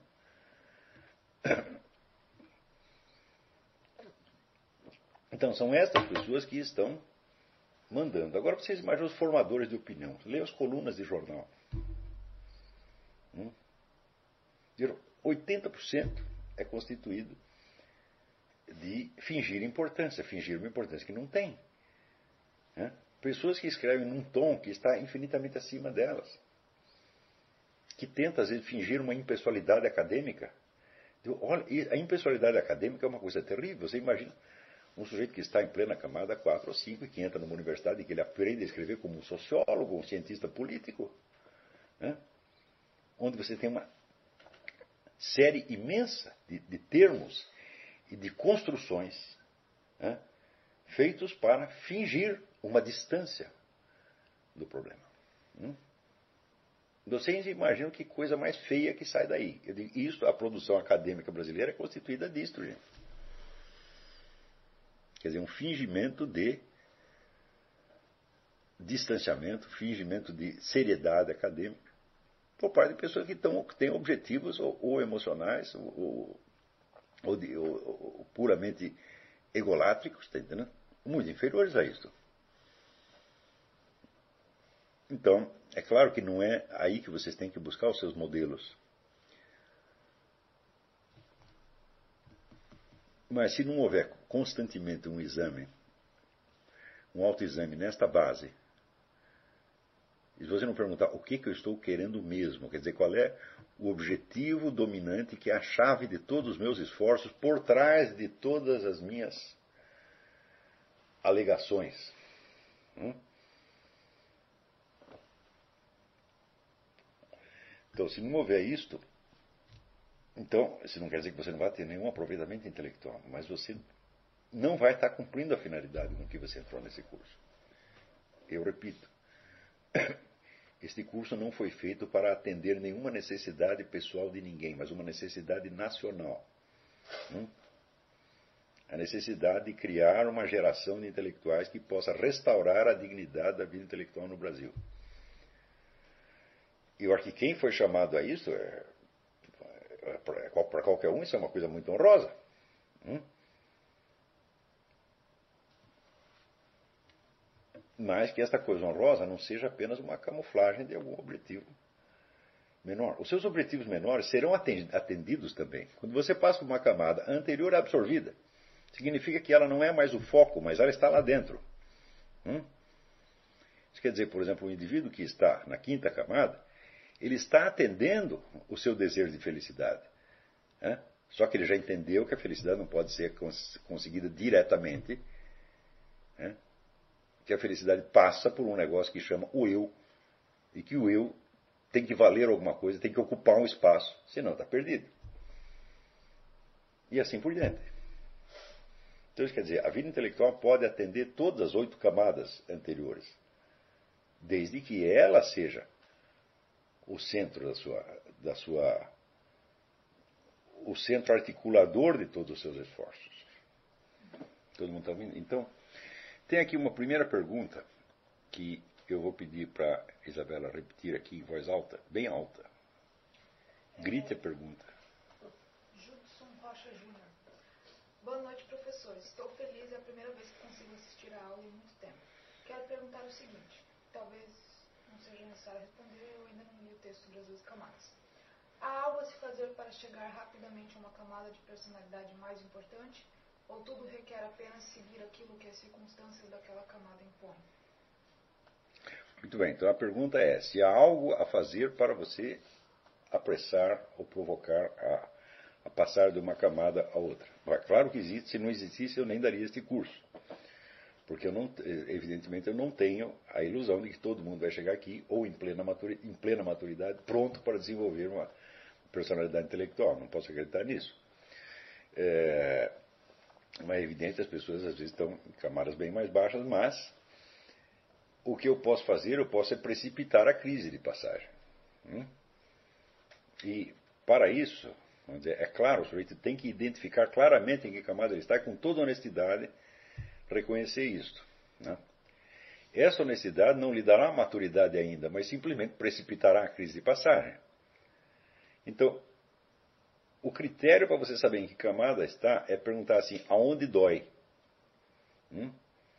O que, que me ofende e me magoa profundamente? Então, quando você vê é, dois menininhos pequenos, né, que um tenta tomar o brinquedo da mão do outro e desce a mão, então você vê que a simples que simplesmente contrariar o instinto de um já é ofendê-lo. Então está é, tá na camada 2 porque o que quer que se oponha né, ao seu instinto dói nele. Então é evidentemente camada 2. E assim por diante. Né? Então, a, quando você estuda, por exemplo, a vida do Padre Pio, que é o homem que está na camada 12, a camada 12 é o confronto com a eternidade, o Padre Pio só se ofendia, só se magoava com aquilo que ofendia a Deus. Ofender o Padre Pio podia ofender do jeito que quisesse. Né? Boicotar os planos dele também não mexia muito, não, mas se ele visse que a coisa ofendia gravemente a Deus, aí ele ficava uma fera. Então, quer dizer, ele vivia ali, esse era o lugar permanente onde ele estava. Então, pergunto a você, o que que me dói? Hum? Não, o que que me magoa profundamente, o que que me frustra profundamente? E aí você vai ter a resposta onde você está acabado. Se você é dessa camada que vive né, é, ressentido com o mal que lhe fizeram, com a né? É, não aceita a rejeição, né? A garota não quis ir para o motel com você, você disse que seu mundo acabou. Então, meu filho, você está em plena camada 4. Né? E, e assim por diante. Se, vamos dizer, você não suporta derrota, de jeito nenhum, né? Em tudo você tem que mostrar que você é o primeirão. Então, está na camada quinta. Então, na camada quinta significa o seguinte: você não está preparado para a vida em sociedade. Quer dizer, a camada quinta é própria, vamos dizer, da 16, 17 anos, onde você ainda tem um pai que te protege, você, o pai é o seu mediador na vida social. Você participa da vida social através da, da família do pai. Você não tem uma função própria ainda, né? Então, é claro que a gente pretende que as pessoas mudem de camada rapidamente. E é, também tem uma pergunta: você não pode recair? Claro que pode. Por exemplo, suponha que você viva numa situação extrema, que você esteja no campo de concentração sem ter o comer, pesando 32 quilos. Tá certo? Então, as suas únicas preocupações serão de camada 2, evidentemente. É? Mas isso é temporário. Agora, é, pode, se tornar, pode se tornar permanente em certas circunstâncias. Né? Mas isso é uma desgraça. Isso não é para acontecer. Dizer, pelo próprio exemplo que eu estou dando, né, isso não é o caminho normal né, da, da humanidade. Agora, uma coisa importante é o seguinte: na medida que você passa de uma camada a outra, você tende a se aproximar de pessoas que estão na mesma camada e que estão entendendo as coisas no mesmo código seu. Não é isso? É, Porém, se quando você passa de uma camada a outra, você só está convivendo com pessoas da camada anterior, você vai ter muito problema. Você pode ser, de certo modo, forçado a não se desenvolver, forçado a, voltar, embora você não esteja realmente ali, então você vai ter, como é que se diz, uma, uma comunicação de dois andares. Né? O que você diz significa uma coisa para você, mas vai significar outra coisa completamente diferente para aqueles que te cercam. Durante quanto tempo você vai suportar esse isolamento? Então é possível que você corte a própria cabeça simplesmente para voltar a ser do tamanho que os outros eram. Diz, ah, eu cresci demais, então agora tem que cortar, porque senão né, uh, meus amigos não vão gostar mais de mim, assim por diante. Então, é natural que as pessoas procurarem convivência é pelo menos a convivência mais intensa com pessoas que estão na sua camada, que têm os seus mesmos interesses e que têm, portanto, os mesmos pontos doloridos. Né?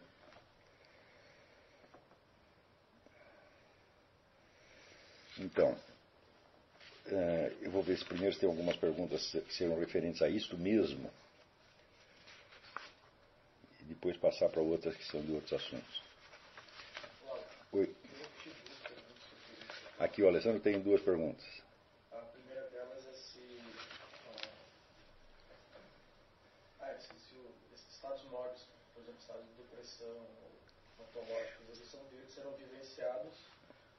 Portanto, serão vivenciados diferentemente por pessoas de diferentes camadas. Alessandro pergunta se eh, estados mórbidos, como depressão, por exemplo, serão vivenciados diferentemente por pessoas de diferentes camadas. É, certa, certamente que sim. Você é, na depressão existem, inclusive, dizer, fatores neurobiológicos que não estão ao seu alcance. Tá certo? Mas a tradução simbólica disso para você vai ser diferente conforme a camada que você esteja. Né?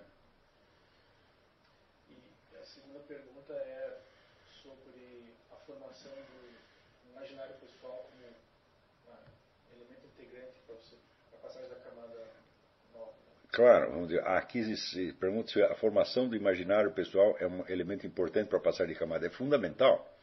Quer dizer, o tempo todo você está aprendendo coisas, você está absorvendo cultura, tá certo? E isso vai formar uma massa crítica que, de certo modo, te força a, a, a passar de uma camada para outra, tá certo? É, isso quer dizer que sem a aquisição de, de bastante cultura, a pessoa não realmente. Eu acho difícil uma pessoa sem cultura chegar à maturidade. Porque ela não tem elementos simbólicos para raciocinar sobre sua vida. Não tem linguagem para isso. Mesmo que sinta, vamos dizer, o indivíduo entra na crise da maturidade, bom, provavelmente o que ele vai fazer é cair para uma camada anterior. Você não tem, não tem elementos para elaborar isso.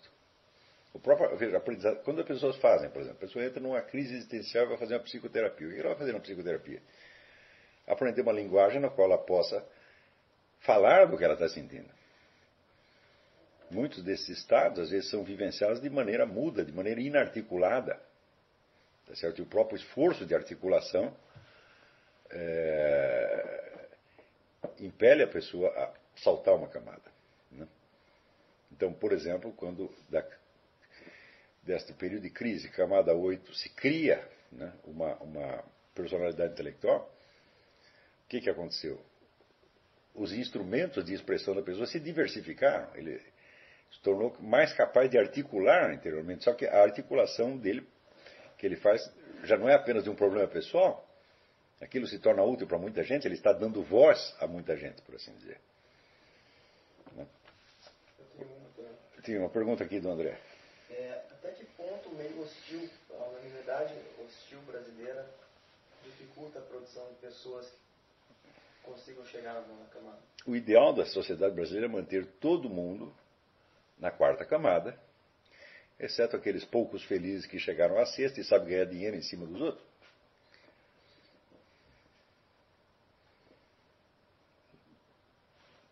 Então, você fica, as pessoas que chegam à sexta camada vendem fórmulas de felicidade para os idiotas que ficaram na quarta. Isto é o Brasil. Ora, gente, mente a sua cabeça, a sociedade brasileira não é normal. Não é normal, quer dizer, ela não é uma sociedade feita para o ser humano. Hum? É feita para manter todo mundo muito abaixo do que o ser humano pode fazer. A conquista da maturidade no Brasil é quase impossível. Por quê? Porque você não encontra dizer, os similares com os quais você possa dialogar no mesmo nível.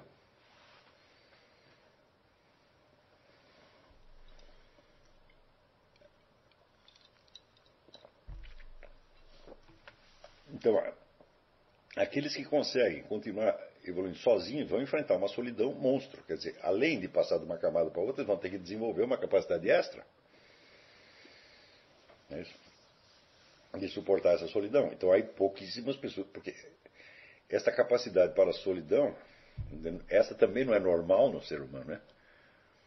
O ser humano é. é, é vê o próprio, próprio livro do, do logo no, no capítulo 1, tem um, um, parágrafo: o intelectual não é um isolado. Tá certo? Então, a, a vida intelectual é constituída de colaboração. Então, se você tem que exercer isso em condições de isolamento, você vai ter que fazer um arranjo, talvez você não. Ter a capacidade para se rearticular numa situação extremamente anormal não é exigível do ser humano. É um dom que alguns têm, outros não têm. A maioria não tem. Mas passar pelas camadas e evoluir até continuar crescendo até morrer é normal no ser humano. É isso? Todo mundo chega na 12 segunda camada, agora chega às vezes quando morre. É? Entendeu? Então, o confronto com a eternidade, bom, você vai ter algum dia, depois de morto. Mas alguns têm vida. Né?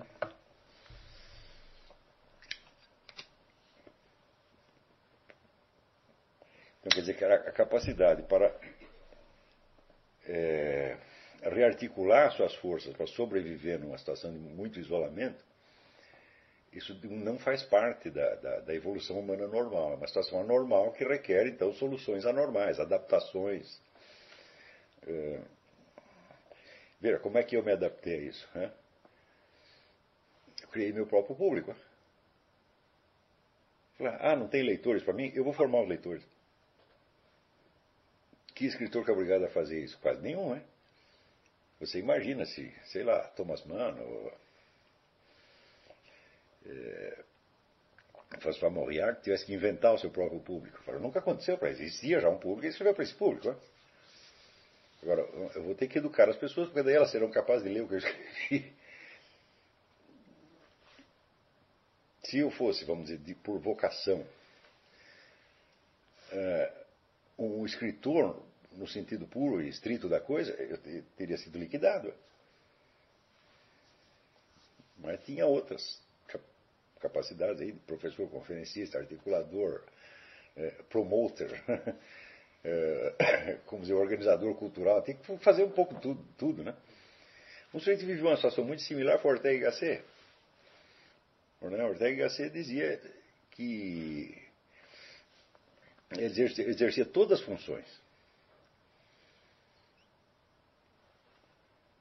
Quer dizer que ser filósofo era apenas um aspecto do que ele estava fazendo. Ele tinha que fazer tantas outras coisas para poder ser filósofo que ele tinha que. Por exemplo, ele, ele fundou revistas, fundou editoras, fundou grupo. Teve uma fun função de animador cultural que não é normal num filósofo. Né? Você imagina o Eric Wegener perdendo seu tempo com função de animador cultural. Nunca, ele nem saberia o que fazer. Se ele vivesse essa situação, ele estaria liquidado, porque ele não tinha esse talento. Hum? Então, ele exerceu a função intelectual dele entre, desde, desde cedo, conheceu pessoas que tinham as mesmas preocupações dele, eram como se fossem é, companheiros vocacionais, sempre teve, sempre dialogou só com eles e viveu nesse meio. Né? Agora, o Ortega Gasset, ele diz, quando ele voltou da Alemanha, tendo estudado ali, é, com o que tinha de melhor na Universidade Alemã, então voltou para o meio espanhol, que estava extremamente subdesenvolvido nisso aí. Ele não, se, não tinha com quem conversar, ele teve que praticamente formar, inventar o seu próprio público. Você vê, Ortega Gasset durante muito tempo escreveu artigos de jornal que não se parecem com artigos de filosofia, parece outra coisa. Então ele está falando para um, um, um público de jornal e não para um público universitário. A situação universitária que ele desfrutou lá foi ele mesmo que inventou. Hein? Ele criou. Foi ele, o Manuel Garcia Morente e Xavier Zubiri. Fizeram tudo. Né? É... Peraí, tem algumas perguntas aqui que são relativas a isto mesmo. É...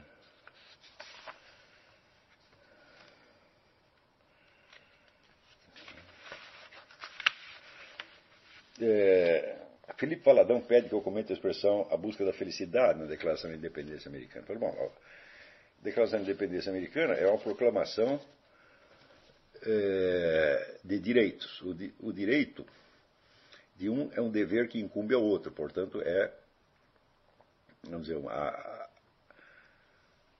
a prescrição de uma obrigação que as pessoas têm com terceiros. Dizer que as pessoas têm o direito à busca da felicidade significa apenas dizer que você não tem o direito de atrapalhar a busca da felicidade delas. É? não importando como elas entendam a felicidade. Não quer dizer que, vamos dizer, substantivamente a busca da felicidade é, faça algum sentido. É uma, maneira, é uma maneira de dizer todo mundo tem o direito de buscar aquilo que ele acha que deve buscar e o outro não tem direito de, de atrapalhar. Então, eu não vejo por que a Declaração da Independência deveria entrar na questão da substantividade do conceito de felicidade ou não. Porque, funcionalmente, vamos dizer, como mera uh, expressão de um direito, é, é perfeito. A busca, todo mundo tem direito à busca da felicidade, portanto, se o indivíduo acha que ele deve fazer isto ou aquilo com a vida dele, você não tem o direito de impedi-lo.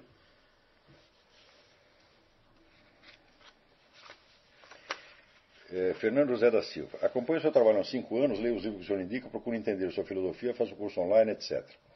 A vida intelectual tem um papel central em tudo que faço. Acho que até que encontrei a minha própria voz, mas ainda não sei no que esse esforço vai dar.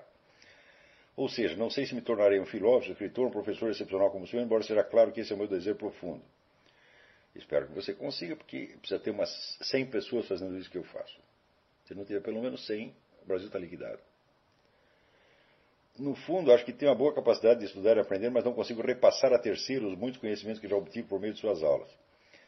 Sinto uma espécie de alegria dúbia, pois, embora seja muito feliz com a minha vida intelectual, por outro lado, sinto-me incompleto por não conseguir, em função da minha limitação, espalhar virtudes e conhecimentos. Bom, talvez terá faltando alguma coisa pelo lado literário, é? A sua expressão talvez não seja suficiente, a sua linguagem talvez não seja suficiente. E é só isso que está faltando. É... Agora, ele termina perguntando: é possível tornar filósofo somente na base da boa vontade, da sinceridade, ainda que nós tenha capacidade para tanto, mas a, capac... a capacidade consiste nisto. É? A capacidade consiste em ter boa vontade e sinceridade. Não é, não é mais nada. Não há uma outra capacidade excepcional que você precise ter. Mesmo a capacidade de expressão linguística não faz parte da, da, da, da expressão filosófica. É? O filósofo pode ter uma capacidade de expressão muito deficiente.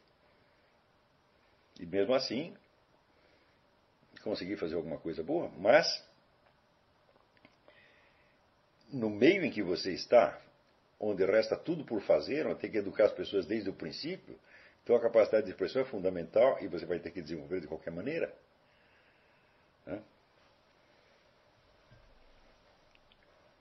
Eu acho que é só isso que está faltando para você. Você acha que você não tem muita confiança no seu poder de expressão linguística? E talvez não tenha confiança porque este poder está é, deficiente mesmo. Né? Outra coisa, dúvida sobre a sua própria capacidade é a coisa mais ociosa que existe. É um problema de camada 5. Hum? Se você duvida da sua própria capacidade, prove-a para você mesmo em qualquer coisa. Hum? Não precisa ser na filosofia. Por exemplo, se você for capaz, digamos, de cantar. Hum? Você canta, as pessoas te aplaudem, pronto, você ganhou a sua a comprovação da sua força, e daí para dentro você não coloca mais esse problema nem na música e nem em área alguma da sua vida. Se está faltando isso, uma, pensa bem, examine bem dentro do seu coração, os outros também. Tenho dúvidas quanto à minha capacidade, dúvida quanto à capacidade é uma coisa ociosa, não leva a nada. O que você tem que fazer é provar essa capacidade imediatamente. Em qualquer coisa. Né? Qual é o jeito de, de, de provar a capacidade? Arrumar um desafio e vencê-lo. É simples, é? Depois de vencer um, você está satisfeito. Em geral, como você já está com toda essa preocupação intelectual, então você está sendo impelido a chegar à camada 9. Né? Então, se tem um problema empacado em camada 5, vença uma vez e você vai ver que nunca mais tem dúvida a respeito de você mesmo.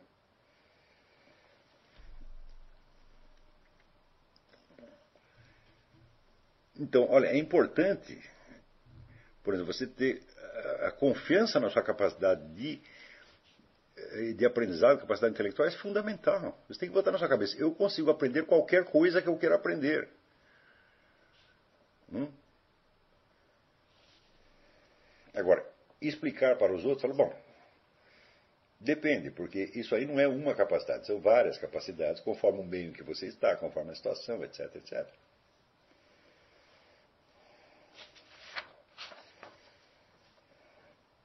Augusto Rigg. Um meio social caótico pode impedir que o indivíduo pule de uma camada para outra? Pode, é o que eu acabei de dizer. Quer dizer, se você não tem pessoas com as quais você pode dialogar dentro do seu próprio nível, você é convidado a voltar para trás. E mesmo que você interiormente não volte, você volta exteriormente. Então, quer dizer, você vai estar o tempo todo vivendo uma vida interior que você sente como real e uma exterior que você sente como irreal. Até quando, durante quanto tempo você aguenta isso? Hum? Então, se isso estiver assim, você tem que mudar de meio social. É, daí ele dá um exemplo aqui. Pergunto isso por ver que o senhor, como jornalista, tem vários problemas no jornal que trabalhou, mas por outro lado, acredito que a sua atuação como professor tornou independente. E a estabilidade profissional é um fator decisivo para subir na camada. Não, não é. Não, não é. O essencial é que a presença ou ausência de estabilidade profissional não te afetem mais. Se você precisa da estabilidade profissional para você continuar evoluindo, então você está empacado ali na camada 6. Você não conseguiu a eficiência necessária. Mas a eficiência, note bem, não pode ser vista só dentro do ponto de vista profissional. A eficiência tem que ser vista como rendimento total da, da pessoa dentro da condição de vida dela. Então, por exemplo, o indivíduo que se contenta com uma posição medíocre, modesta na vida, para ele ter tempo de fazer outras coisas, está perfeitamente resolvido. É de uma grande eficiência isso. Né, muitos filósofos, escritores viveram assim, não, é, não há problema algum. Agora, se você continua, por exemplo, pelo fato de você ter uma posição modesta, você se sente incapaz, tá? então você voltou para a camada 5. Se é, os problemas funcionais, você não conseguiu organizar a vida suficientemente modesta, e você continua tendo dívida toda hora, tendo que pensar nisso, bom, então você está com um problema de camada 6, efetivamente. Então, a, vamos dizer, a estabilidade é, é uma coisa que não depende de você absolutamente. Olha, eu nunca tive estabilidade para absolutamente nada. Nunca tive. Nem um dia de estabilidade. Nem um dia eu posso dormir e dizer, olha, as contas estão pagas pelos próximos três meses. Nunca aconteceu isso. Nem por três meses, nem por uma semana. Agora, é importante, vamos dizer, para resolver a camada 6, é importante que você.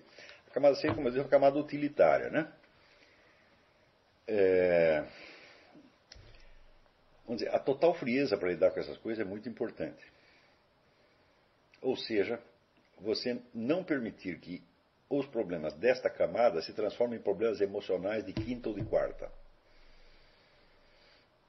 Se você está abalado pelos problemas da camada sexta, então você não está na camada sexta. Então a camada sexta é, é de pura eficiência. Hum? E eficiência significa o seguinte: você não vai ter que se preocupar muito com os problemas. Né? Por exemplo, faz muitos anos eu descobri né, uma regra áurea. Hum? Você pensar numa dívida não põe dinheiro no seu bolso para você pagar a dívida. Então, eu só penso na dívida em dois momentos: quando eu faço a dívida e quando eu tenho o dinheiro para pagá-la. Hum? Isso no Brasil é muito difícil explicar para as pessoas, porque cada um acredita que se você tem uma dívida, você vai ter que sofrer dia e noite. Né? Porque, olha, eu não pago a dívida, mas eu sofro pra caramba. Então você está tentando provar que você é um homem bom, que você é um homem honesto. Olha, não durmo de tanto pensar naquele dinheiro que eu te devo. Entendeu? Eu digo, mas você ficar sem dormir. Né, o credor vai dizer, você ficar sem dormir, o que, que me adianta? Né? Você sofrer, não vai me dar o dinheiro de volta, vai? Então nós não queremos seu sofrimento, não queremos a sua preocupação, não queremos seu arrependimento, queremos apenas o seu dinheiro, meu filho. É? Eu entendi isso já faz tanto tempo, e isso tirou um peso da minha cabeça. Então, eu nunca me preocupo com a dívida que eu tenho que pagar. Me preocupo, assim, em ganhar dinheiro. Hum? Como é que eu vou ganhar dinheiro? Hum? Todo mundo precisa de dinheiro. Então, alguma coisa tem que fazer para ganhar dinheiro. O que, que, eu vou fazer com o dinheiro? Bom, eu sei que quando entrar o dinheiro, eu vou ter que pagar a dívida. Mas tem que pensar em como ganhar o dinheiro e não pensar na dívida. Hum? Então, se você se deixa oprimir muito por essas coisas, então isso está impedindo que você se torne uma pessoa eficiente. A pessoa está na camada 6 quando todos os problemas da camada 6 ela pensa com critérios de camada 6 e não de 5 ou 4. Está entendendo como no Brasil todo mundo empurra você para voltar para 4? Hum? Você tem uma dívida, todo mundo fala, ah, aquela dívida, aquele negócio você não vai pagar, olha aí que coisa. Ué, o que, que adianta? Hum? Tinha um conhecido meu que, quando começava essas coisas para ele, ele falou, olha,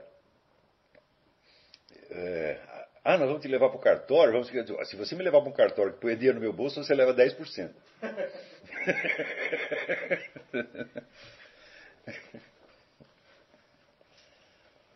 Então, mas você tem que agir assim, mas também tem que agir assim com o outro. Hum? Se o outro te deve um dinheiro, o que, que você faz? Ficar lá atormentando o cara?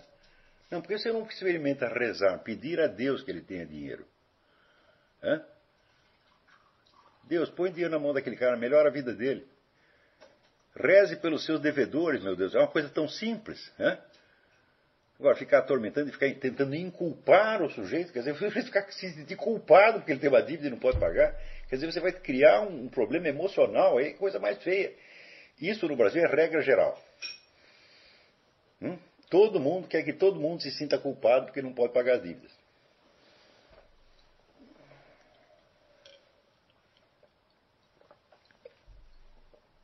Então isso tudo é assim, é a psicologia do caranguejo no balde. O caranguejo quer sair, o outro pendura a perna dele. Então, reze para que todos prosperem, né? sobretudo os seus devedores. Não atormente muito, nunca fique com raiva de uma pessoa porque ela lhe deve dinheiro, é coisa mais feia. Né? Eu não quero me preocupar com as minhas dívidas, mas eu também não quero que o meu devedor se preocupe com a dívida que ele tem comigo. Eu quero que ele ganhe dinheiro e me pague a dívida, pô. Agora, se ele fica lá perdendo noite de sono, né? ah, o que, que o Olavo vai pensar de mim? Então, pronto, ele está liquidado na vida, meu Deus do céu. Você vê que aqui na sociedade americana essas coisas são muito mais fáceis. Muito mais fácil de você lidar. Acho que essas coisas que eu estou falando de ordem prática, todo mundo entende aqui instintivamente. Na que você se atormentar por causa de uma dívida, não, não põe dinheiro no seu bolso, e o credor também te atormentar, não te ajuda em nada e não ajuda ele em nada. Né? Por exemplo, se alguém te deve um dinheiro, por que você não tem umas boas ideias para ele ganhar dinheiro? Hum? Por que você não ajuda ele a ganhar dinheiro? Olha, eu vou dizer, no Brasil eu nunca vi ninguém fazer isso. Olá. Hum. Tá vendo uma confusão aqui? É, tem gente que está entendendo que, dependendo do aspecto da vida da pessoa, ela está em camadas diferentes. Então, profissionalmente, ela pode estar na sexta. Não, não, não. Tá pensando que a pessoa está em várias camadas ao mesmo tempo. Não, isso nunca acontece. Sempre tem uma que é dominante. É ali onde dói e é ali que você está buscando seus objetivos. Ainda que você esteja se ocupando de assuntos que, teoricamente, pertencem a outras camadas. Hum? Por exemplo, o sujeito pode estar cheio de dívidas, então, assunto de camada 6, evidentemente. Mas ele está tratando isso com critérios de camada 4. Ele está sofrendo, ele está se acusando, ele está é, se lamentando. Então ele está na camada 4, embora. Veja, conforme a idade que você tem, os problemas das camadas seguintes vêm te perseguir de qualquer maneira. Por exemplo, ainda que você não tenha evoluído, um dia você chega a ser um homem fisicamente maduro. Né? E provavelmente as pessoas vão olhar você como um homem maduro, embora você não o seja. Então, os problemas da camada seguinte já estão aí, mas você é que não está presente a eles. Hum? Então, o problema da camada que você está, você sempre deve resolvê-lo pela camada mais baixa. Está compreendendo? Quer dizer que se o que eu estou querendo, por exemplo, é um contentamento que as pessoas me deem, eu estou na camada 4, evidentemente. Eu espero isto, eu fico magoado porque as pessoas não me atenderam, tá entendendo? Porque não me deram atenção. Então, estou na camada 4, evidentemente, ainda que esteja cheio de dívidas, ou ainda que esteja estudando Santo Tomás de Aquino. Ou ainda que você seja presidente da República. Ou que seja o escritor. O Brasil está cheio de escritores que estão na camada 4 até que estão na camada 2. Eu conheci um, não vou dizer quem era, que diz o seguinte: eu escrevo com o baixo ventre. Eu falei, você tem toda a razão. Hum? A Cris, que é quem está com essa dúvida, ela deu um exemplo. É, já vi um médico renomado que tinha uma vida estável é, se perder e virar mendigo porque perdeu o amor de sua vida. Largou tudo e perdeu motivação pela vida. É, isso aí pode acontecer mesmo. Então, aonde que ele estava? Camada 4. Ainda que ele tivesse alcançado uma por exemplo, alcançar uma vida estável, não tem nada, uma vida, a sua vida ser estável socialmente, economicamente, não tem nada a ver com a camada em que você está. Por exemplo, você pode ter, ser filho de um milionário, é? Então você já tem uma vida estável desde que nasceu. Isso não quer dizer que você esteja na camada 6 ou que tenha passado por ela. Está compreendendo? Então, por exemplo, você pode se formar em direito. Então, se você pode, se formou em direito, você tem uma ideia dos códigos de direitos e deveres recíprocos em todo lugar, que não quer dizer que você esteja na camada certa. Hum? Aliás, a maior parte dos advogados que eu conheci não estavam, não tinha a menor ideia do direito e deveres. Estava na camada 6, só queria saber de eles levar vantagem. Né? Então, se você tem uma dúvida da camada anterior, se a cam... o problema da camada anterior te absorve, você está nela. Você não está na seguinte, ainda que você esteja se ocupando de assuntos da seguinte. É só quando aquilo desaparece, aquele problema desaparece de você e ele só aparece nos termos da camada seguinte, é? aí você passou de camada. Quer dizer que os objetivos de cada camada, quando você muda, eles passam a ser buscados de uma maneira indireta. E eles não são mais um assunto para você. Hum? Está entendendo? Então, por exemplo, vamos dizer, é, você perder o medo, entre aspas, perder o medo de falar em público. Hum? É um assunto de camada quinta. Não é isso? Então, bom, eu estou falando em público há quarenta e tantos anos. A primeira vez que eu falei eu tinha 12 anos de idade. É? Com 13 aquilo era um problema. Não era mais 12 e meio aquilo não era mais problema para mim. Falei, eu sou capaz de falar para qualquer plateia, qualquer coisa, Tá e não vou ficar com vergonha, não vou ficar com medo, não vou ficar com coisa nenhuma. Ele, se alguém tiver que se sentir mal, são eles, eu não. Eles vão dizer, pô, esse chato não para de falar. Tá? Problema seu, meu filho, eu não tenho vergonha nenhuma de falar. Tá então, isso nunca mais foi problema, nunca mais voltei a pensar. Né? Mas, às vezes, claro, por exemplo, você vai fazer uma conferência e você está com dor de dente. Hum? E você não consegue pensar no assunto, porque a sua, a sua dor de dente é obsessiva demais. Bom, você pode fazer um esforço de abstrair da dor de dente e falar, mas toda hora ela vem e você pode ter uma ideia. Epa, acho que eu não estou me explicando direito.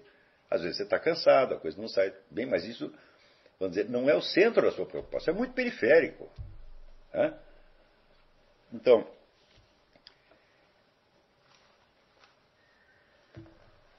o, vamos dizer, o essencial do falar em público é você estar tá concentrado no assunto. Você tem que esquecer você esquecer a plateia.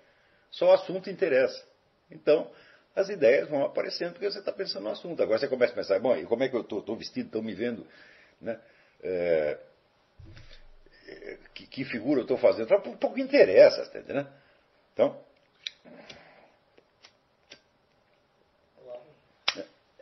Esse efetivismo da sociedade americana, essa intolerância com o erro, seria alguma coisa da camada 4, isso? Não, isso é camada 6. Camada 6. Tudo tem que funcionar. E se não, não tá, qualquer coisa não está certa, já. Aqui, aqui na sociedade americana, o pessoal tem um, um senso de, de, camada 6 muito desenvolvido. Agora, as novas gerações já não tem tanto. Hein? Eu conheci os Estados Unidos em 1976, conheço agora, falei, mudou muito isto. Então, por exemplo, se, sei lá, você entrar no supermercado e perguntava, olha, Olha, você tem aqui é, é, sorvete de bacalhau. Não é? O sujeito revirava o supermercado até achar o raio do sorvete de bacalhau, telefonava para o chefe, fazer o... tinha que resolver o problema. Tinha que resolver o problema. Todo mundo tinha essa mentalidade. Hum? Agora, outro dia, eu entrei no supermercado aqui e perguntei para a mocinha: tem tal coisa? Não, não tem. Ela não sabia o que era. Então, como não sabia o que era, falou assim, e falei, isto é brasileiro. Se eu desconheço a coisa, ela não existe, eu falo, mas batata. Então, joga o problema fora, não... não vai procurar. Então, é claro, tinha, fomos lá procurar, mas achamos. Né? É, era querosene que ele estava procurando. A mulher não sabia o que era querosene. Falou, então não tem. Você falou, essa aí fez cursinho no Brasil. Mas a maioria aqui ainda não é assim. Então por que, que eles fazem isso? Porque eles são pessoas maravilhosas? Não, simplesmente aprendeu que as coisas têm que funcionar. Hum? Tem que funcionar não porque elas adorem isso. Porque também tem o cara, vamos dizer, que ele adora os assuntos de camada 6, só pensa naquilo, naquela obsessão de, de praticidade, acha que aquilo é tudo, então você está doente, né? Então, as coisas têm que funcionar de maneira que você pense nelas o mínimo possível. Por exemplo, eu vou te, vou te dar um exemplo. Você tem qualquer problema funcional para resolver, né? problema de praticidade. Conselho universal: tente resolvê-lo sem palavras. Hum? Mediante um gesto, uma ação que resolva. Hum? Agora, por exemplo, você pede uma pessoa, oh, vai lá e faz tal coisa assim, assim, assim.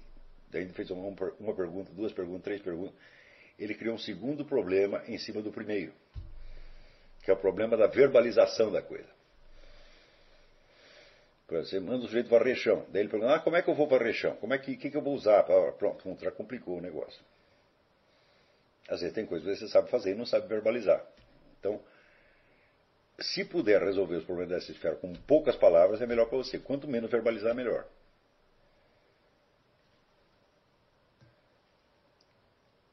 Agora, quando um problema para discussão, então batata, meu filho, porque daí já passou para a camada 4. Ah, você não gosta de mim, você tem preconceito contra mim. Né? Daí complica mais ainda. Pergunta aqui o Rodrigo Assuf.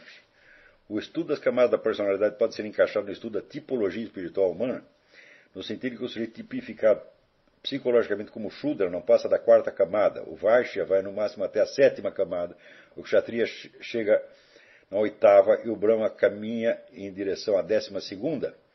Olha, eu acho que, grosso modo, a comparação é perfeitamente cabível.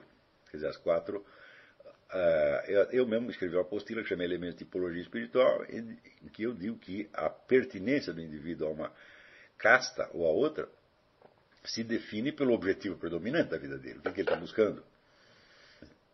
Não é isso?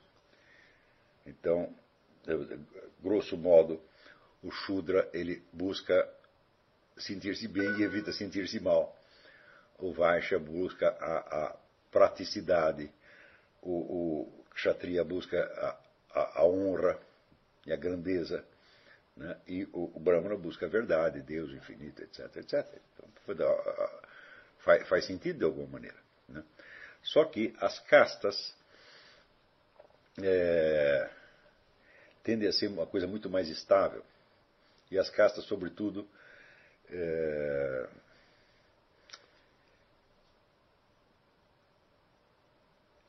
vamos dizer, eles têm, têm há uma, uma, uma, dificuldade muito grande de você encaixar a teoria das castas nas classes sociais. Essa coisa que não, não coincidem. Então precisaria fazer muitas distinções que nessa, nessa apostila eu fiz, mas que aqui não tem sentido fazer.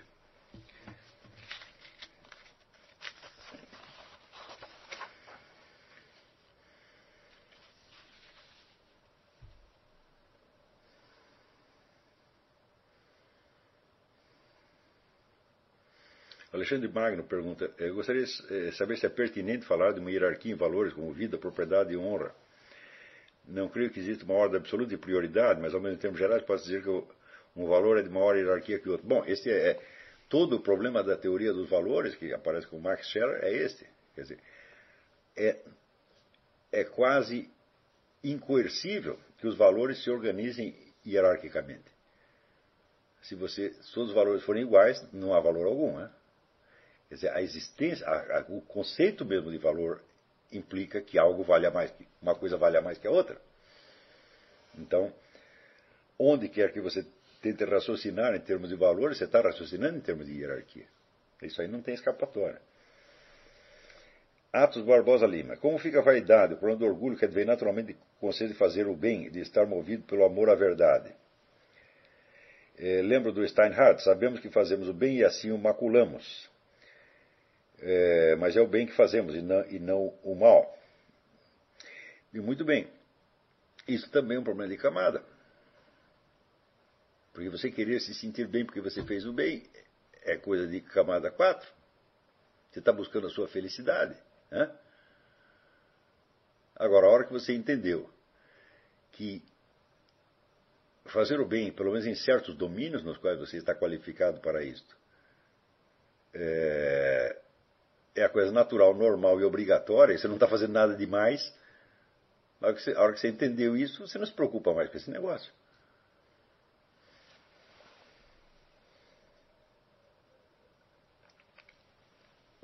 Agora, acontece que, como existe uma pressão muito grande para as pessoas ficarem na camada 4. Então, a busca de uma autossatisfação é obsessiva. No brasileiro, essa busca é obsessiva. Então, tudo que ele faz, ele quer ter uma recompensa emocional imediatamente. E onde você busca uma recompensa emocional, você tem uma frustração. Hum? O...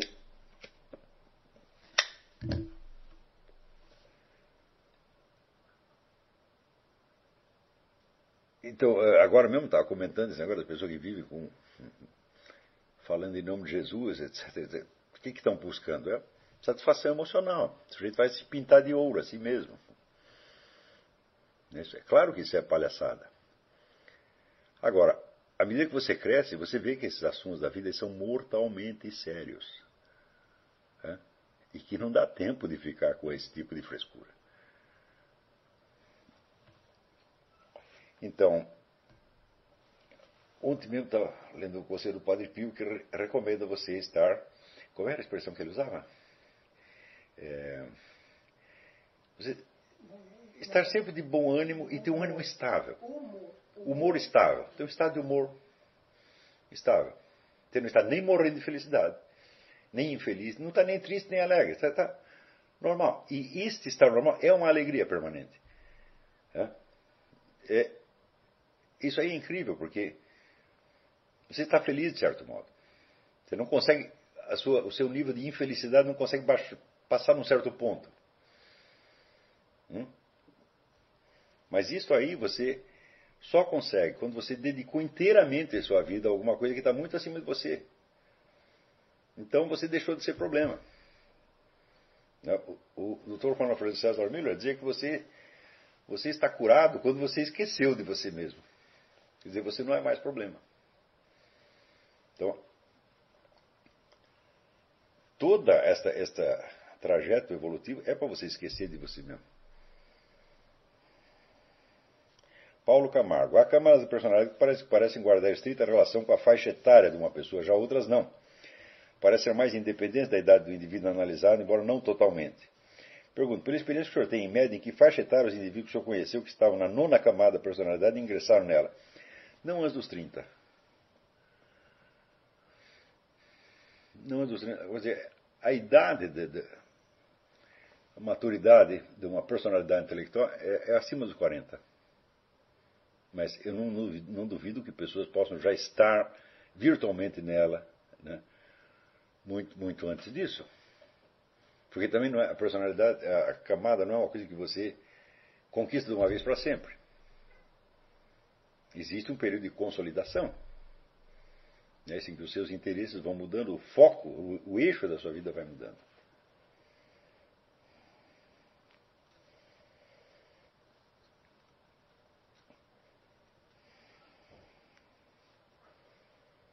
É, Alexandre Tamanini. A partir da melhor compreensão das 12 camadas que eu gostaria de ter adquirido na aula de hoje, instantaneamente passei a lembrar das conversas que tive com eleitores da Dilma. Parece-me retrospectivamente que a motivação das pessoas residia no fato da maior garantia de manter sua felicidade atual. Gostaria de perguntar ao professor se a simples existência da vida intelectual, a pessoa que atingir a oitava camada, num país pode fazer com que o debate público e a preocupação do povão, Zé Povão se... Claro que pode. É claro que pode. Por exemplo, você imagina um país em guerra, onde todos são chamados a atender uma responsabilidade. Né? As pessoas vão pensar na sua felicidadezinha, esperar que o governo as ajude nesse momento. Não, todas sabem que tem que dar alguma coisa.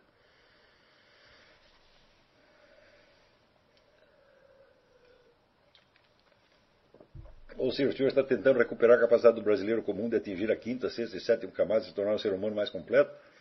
Isto só é pensável a partir do momento que você tiver uma vasta classe intelectual capacitada e séria.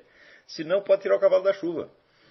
Quer dizer, quando a, a camada intelectual decai, ou se desfaz, ou desaparece, como aconteceu no Brasil, é claro que o nível moral de todo mundo vai para o brejo. Por que, que você acha essa coisa de banditismo, esse cinismo generalizado que tem no país, essa falta, falta generalizada de compaixão? Eu acho que, por exemplo, a, o interesse, a paixão que as pessoas colocam em discussões econômicas, num momento em que 50 mil brasileiros estão sendo assassinados por ano, é uma falta de compaixão monstruosa. Hum? Então, ah, vai voltar a CPMF. Todo mundo está revoltado. Agora, matar 50 mil brasileiros não tem importância. Então, é claro, isso é uma baixa de nível moral fantástica. Você está criando um país de criminosos. Isso aí é uma mentalidade luciferina, né? As pessoas estão ficando luciferinas.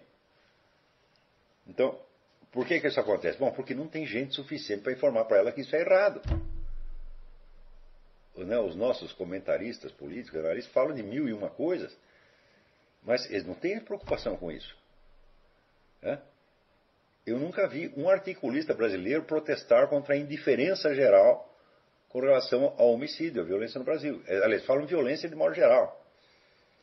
Mas o problema não é violência de modo geral.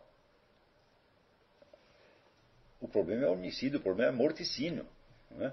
Pessoas só falam disso quando há um interesse grupal. Por exemplo, o movimento gay né, faz um barulho desgraçado porque mataram 195, no meio de 50 mil mataram 195 gays.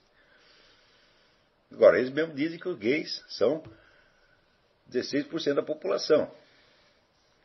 Né, então tinha que ser, né, tinham que ter matado pelo menos 8 mil gays para estar dentro da proporção. Se mataram 195, está muito abaixo. Então significa que o gay é, não é grupo de risco no Brasil. E, no entanto, eles fazem uma choradeira, porque por interesse grupal. Agora, quem fala pelos outros 49 mil, ninguém fala. Eles não têm direito a voz e voto. Então, isso é total falta de compaixão. Hum? Até usar o termo violência é, o termo violência é genérico. Agora, falar homicídio, não. Homicídio se refere àquelas pessoas que foram assassinadas. Violência pode ser uma bala perdida, pode ser um assalto, pode ser uma briga de trânsito. Tudo isso é violência, é genérico. Então a pessoa se queixa da violência, porque atinge elas de algum modo. Mas... E 50 mil pessoas que foram assassinadas, meu Deus do céu. Ninguém as defende? É? Pode cuspir no, no, no, túmulo delas, como todo mundo está fazendo? Coisa de louco.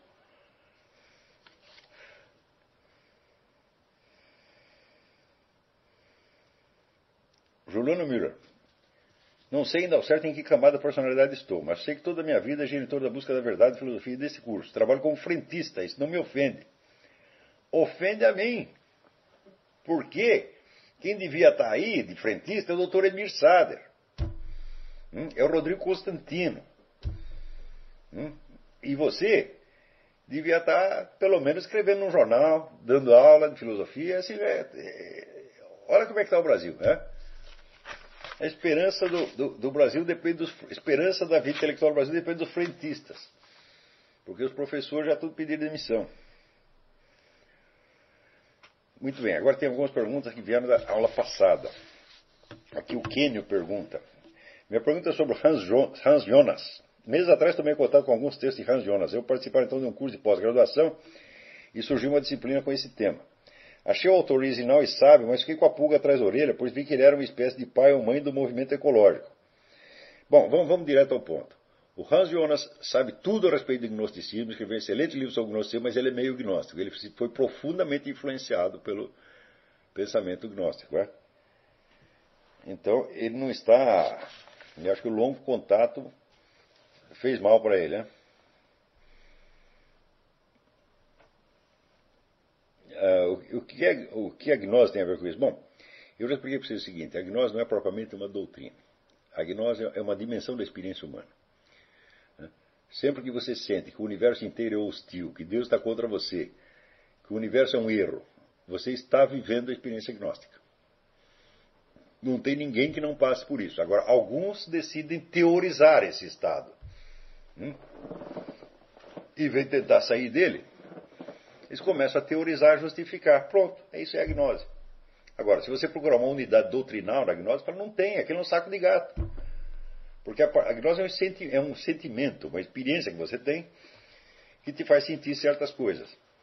E nós podemos, o ser humano pode teorizar qualquer coisa. Ele pode pegar qualquer estado subjetivo dele e transmutar aquilo numa teoria, como tentando justificar o seu estado. Hum? É. E as justificações podem ser, você pode tirar de onde você quiser.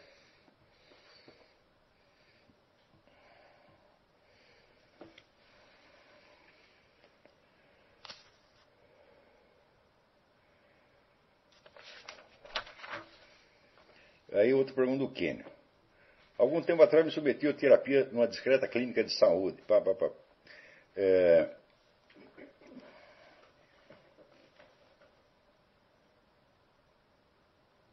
É, entre outras pérolas, o guru Mor, por trás de uma clínica esotérica, escreveu uma série de livros sobre a técnica que ele desenvolveu por 50 anos e que pretende entregar à ONU para que seja aplicada mundialmente. Eu pronto. Né? O que, que o sujeito fez? Fez exatamente isso que eu estou dizendo. Ele pegou um estado de espírito dele, né? Codificou um sistema de erros e quer implantar aquilo mundialmente. É, você vai dizer que há inúmeras seitas esotéricas no Brasil. Essa clínica seria mais uma? Será mais uma megalomania? Mas sem sombra de dúvida. pois eles se acham adultos e a humanidade é construída de psicóticos. Alguns tratáveis, outros não.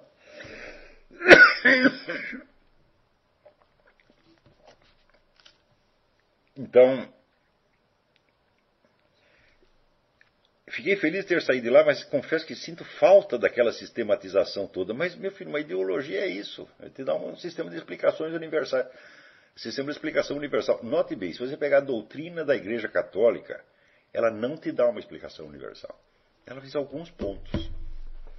Hum? E é incompleta e está sempre tendo que acrescentar alguma coisa a mais, alguma coisa a mais. Por exemplo, eu ontem mesmo estava lendo aqui no livro do Garrigou Lagrange, que é o o guru, guru máximo dos, dos escolásticos, que não era um filósofo, era um teólogo. E, é, ele dizia assim, me empresta esse, me esse livro que eu tenho para você, é do Deus, sua existência. Hum? Eu vou mostrar para vocês. Lacunas imensas que existem na Igreja Católica, né? na doutrina da Igreja Católica.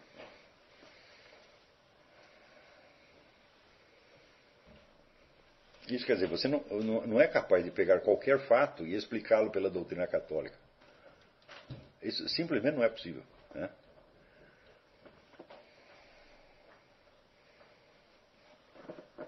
Opa, obrigado. Aqui. O livro Deus, sua existência e sua natureza.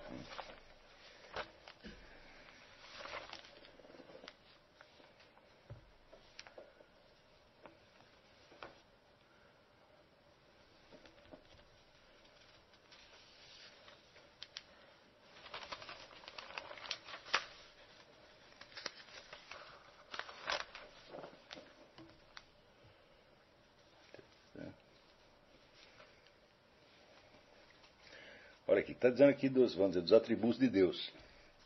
Né?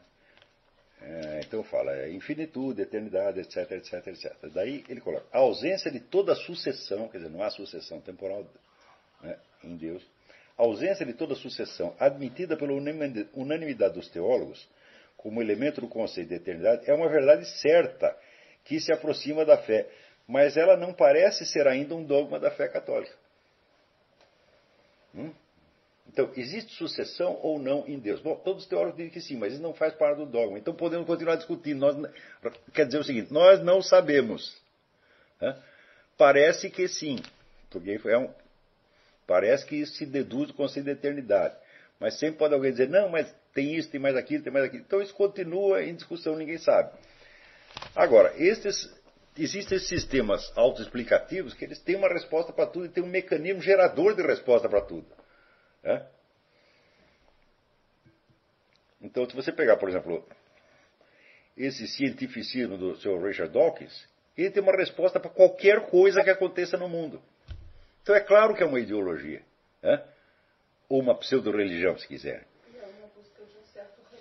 E, um, claro, um é, busca de um repouso. Quando eu quero uma estabilidade, encontrei a verdade, sentei aqui para você ver, os teólogos faz dois mil anos estão discutindo esse negócio, eles ainda não resolveram, pô. Né? Então, quer dizer, a igreja né, é obrigada a dizer, olha, nós não há um dogma, não, não proclamamos nada, não chegamos à conclusão.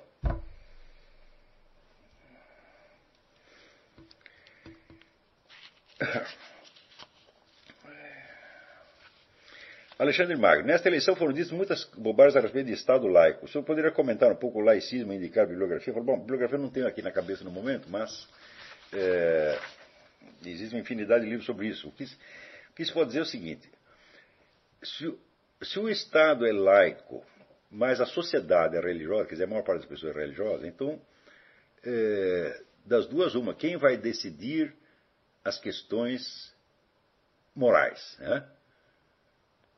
Ou o Estado vai impor a sua laicidade à sociedade, ou a sociedade vai influenciar o Estado no sentido de seguir a sua orientação religiosa. Né? O conceito atual da laicidade é que o Estado tem a obrigação de impor a laicidade à sociedade. O que é inteiramente absurdo. Né? Porque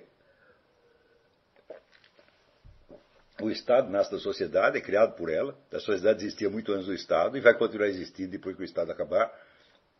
Então a sociedade tem que ter predominar. Agora, quando você começa dizer, a pressionar o Estado para que ele faça leis que reflitam a sua moral religiosa, hum, o que, que você está fazendo? Você está declarando que a sociedade não é capaz né, de impor a sua moralidade a seus membros sem a ajuda do Estado. Então você está entregando tudo para a mão do Estado. Você está entendendo? É por isso que essas políticas, é, democracia cristã, etc., sempre acaba dando errado. Porque eles querem o seguinte: não, o Estado tem que seguir a nossa norma. Por que o Estado? Você não é capaz de, pela sua influência cultural, social, fazer as pessoas agirem assim, independentemente do que o Estado diz ou não? Hum? Agora, se eu quero pegar aqui os Dez Mandamentos, a Bíblia, transformar tudo em Constituição, em direito penal, em direito civil, etc., etc., bom, então eu estou confessando a minha impotência. Então a sociedade não tem iniciativa suficiente para ela se governar a si mesma. E ela apela ao Estado. Então, nesse momento, ela não pode reclamar que daí o Estado venha querer lhe impor o seu laicismo. Né? Você dá arma para o bandido e depois você reclama que ele te assalta. Quer dizer, toda essa política, ah, queremos aqui, o, esses movimentos políticos todos que quiseram, querem cristianizar o Estado. Vocês estão absolutamente loucos. Né? Você tem que cristianizar a própria sociedade, as pessoas, não o Estado. É? Você tem que tirar funções do Estado e cumpri-las por você mesmo. Por exemplo, a educação. É? Ah, nós queremos que a nossa religião, nossa doutrina seja ensinada em todas as escolas. Eu digo, para quê? É? Por que você não faz suas próprias escolas e ensina do jeito que você quer? E vira as costas para o Estado? É isso que você tem que fazer. Agora, você entrega tudo para o Estado, depois você precisa do quê? De verbas do Estado. Então fica lá a igreja nas portas do Estado pedindo dinheiro. Então, quer dizer, é, é um mecanismo de, de, de auto-boicote. E praticamente todas as políticas supostamente cristianizantes, todas são culpadas disso. Porque, de certo modo, identificam o poder com o Estado quando o que nós temos que lutar é para que o poder esteja na sociedade e permaneça nela. E o Estado, ser delegado só uma parte pequena. Porque o que, que é o Estado? O Estado é uma administração. Uma administração em si não pode ser cristã nem anticristã. Assim como você, existe a contabilidade cristã? Não, então também não existe uma administração cristã. Tá Quer dizer, esse é um, vamos dizer, um departamento onde os critérios são critérios, vamos dizer, de, de eficiência, de funcionalidade, etc, etc, etc. Então o Estado por si mesmo é uma máquina mais ou menos impessoal. Não, não tem muito cristianizado. Assim como você, você pode cristianizar um automóvel, né? um liquidificador. Não pode. Então o Estado deve ser mantido nos limites do automóvel liquidificador, quer dizer, uma máquina que serve para determinadas finalidades. Quanto mais ele puder exprimir, ele tem a tendência de se expandir, ele virar o educador, ele virar o guru, ele virar o médico, ele virar tudo. Quanto mais você pede a ele, mais ele gosta. Hum? E se você pedir para ele ser cristão, ele pode até dizer, ah, sim. Só que daí o cristianismo da sociedade depende do Estado. Então, o certo assim, não é lutar para que as leis reflitam a doutrina cristã, é para que a sociedade seja cristã. Né? E para que o Estado não se meta.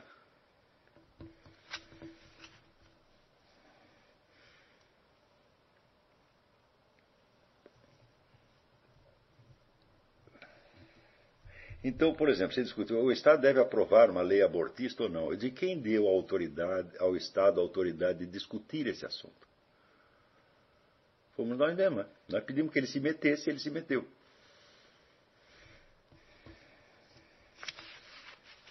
Então, por exemplo, no Brasil, a rejeição ao aborto é maciça, acho que são 72%. Né? E como que esse 72% não tem meios de fazer valer a sua opinião é, em cima do Estado?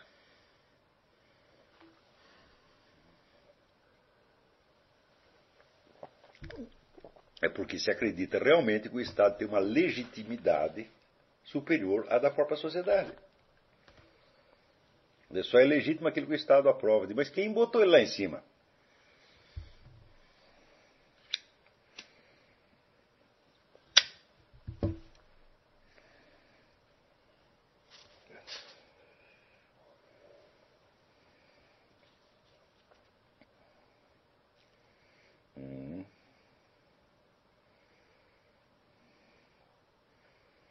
Edson Cavacubo. Me matriculei no curso de Filosofia Online, no entanto, necessito de orientações para poder acompanhar o curso de forma adequada. Peço informações sobre prazos para entrega de trabalho sobre a duração do curso para alunos que iniciam tardiamente. A duração é a mesma. Quer dizer, você vai. Não a duração em tempo, mas em número de aulas. Quer dizer, você vai assistir todas as aulas, não pode pular nenhuma. Então, se você está acompanhando as atuais e e repassando as antigas, você vai fazer o mesmo número de aulas que todo mundo fez. Mas claro que depois de terminado o curso, para quem iniciou no começo, vai ter que ter um prolongamento para essas pessoas que ficaram de, com aulas atrasadas. Não, não precipite, nós vamos resolver a coisa na medida que, em que ela vá, em que o problema vá se apresentando. Eduardo Ribeiro, qual o nome do ideólogo do Obama que fez uma dedicação a Satanás no seu livro e qual a relação dele com o movimento neotomista e o Vaticano II? Chamado Saul Alinsky. Saul Alinsky era amicíssimo de Jacques Maritain e de Paulo VI. Não sei como admitiram esse sujeito lá dentro.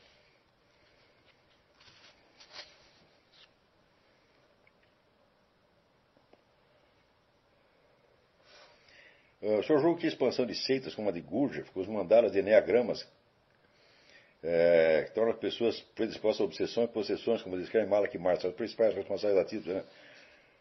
É, ao passo que o modernismo na Igreja Católica, a descrença moderna na atuação do maligno entra apenas como força passiva, e não acredito que a seita Gurdjieff tenha toda esta, esta é, relevância. Você tem seitas satanistas que atuam, atuam dentro do Vaticano, fazem ritos lá dentro, atuam junto a todos os governos do mundo, estão funcionando agora mesmo, tá certo? E o Gurdjieff perto disso é menino passarinho, né?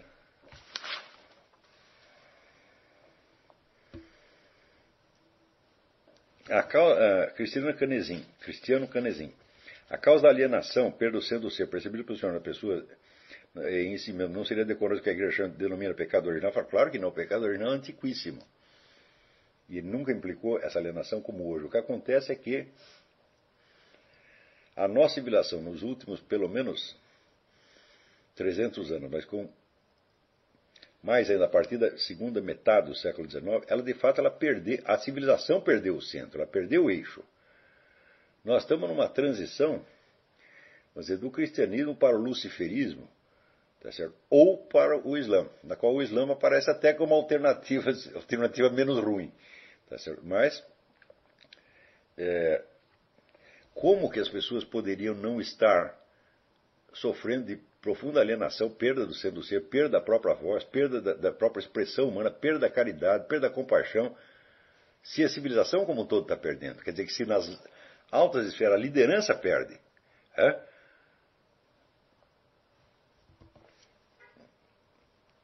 Dizer, a personalidade humana não tem toda essa autonomia. Assim. Nós que estamos estudando, nós estamos tentando defender por meios intelectuais a nossa autonomia. Mas isso custa muito trabalho. Quer dizer, o, não é natural que o cidadão comum, tá certo, tenha autonomia para se manter imune a essas correntes. Nem nós temos. Nós temos que lutar muito para isso. Então, quer dizer, o normal, não, não tem que perguntar por que, que as pessoas estão alienadas. Falo, como poder, a pergunta é como poderiam não estar? Você leia a profecia de Fátima, leia a profecia de La Salette, você vai ver que ah, tudo isso está se cumprindo né, diante dos nossos olhos. E você pensa que isso é brincadeira? Né? Quando Nossa Senhora disse que se o Papa, que estava no trono em 1960, não cumprisse as instruções dela, os erros da Rússia se espalhariam pelo mundo, o que acontece? Né? O movimento comunista se expandiu depois da queda da União Soviética. E não é só o movimento comunista. Junto com ele vem naturalismo, luciferismo, de maneira é, avassaladora. Isso está acontecendo. E nós estamos no meio disso.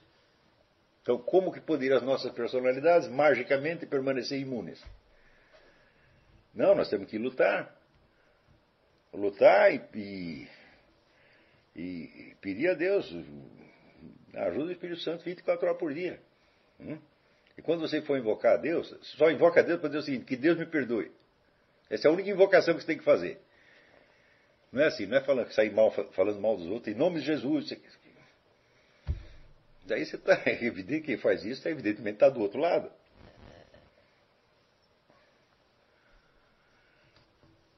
É, aqui tinha uma pergunta interessantíssima sobre um assunto. Tem várias perguntas boas aqui, mas tem uma que eu não posso deixar de responder, que era realmente importante. De negócio de teoria do conhecimento.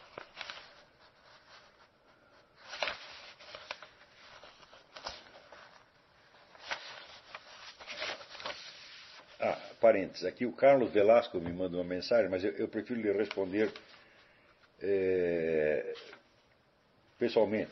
O que você disse que você quer mandar o texto para esse seu amigo a, a pintor, mande, e mande imediatamente, nem, nem precisa discutir. E quanto ao fato de você escrever um blog, e na situação pessoal que você vive, é inteiramente justo você continuar fazendo o seu blog político. Continue. Não entra na categoria da abstenção de opiniões. Neste caso, não entra. É, aqui, a Gilmarim pergunta. Partir da aula 47, tentei relacionar de algum modo o que foi dito pelo senhor a respeito da apreensão da forma inteligível com o experimento das cartas de baralho comentado na aula 15. 1. Um, se a apreensão da forma inteligível é imediata, o primeiro raciocínio sobre qual monte de cartas é o mais seguro e qual o mais arriscado chega ao indivíduo submetido ao teste não pela elaboração de um juízo de probabilidades montado sobre os resultados das tentativas as quais ele participa, mas como se ele houvesse pegado a forma no ar. Oh, oh, aqui houve. Entenda a pergunta e muita gente deve ter feito essa pergunta. Acontece o seguinte: a forma inteligível que você pega é a forma inteligível dos objetos, dos seres. Né? Da, das relações entre eles, por exemplo, a ação de um sobre o outro, você não, não tem como você pegar por intuição da forma inteligível. Você, por exemplo, você reconhecer um ser é captar a forma inteligível dele imediatamente. Você olha, isso aqui é um copo, aquilo é uma câmera, isso aqui é uma mesa, isso aqui sou eu, né, ali está a Roxane. Tudo isso aí, você está, o, que, o que você está captando? Formas inteligíveis. Né? Isso é imediato. Agora,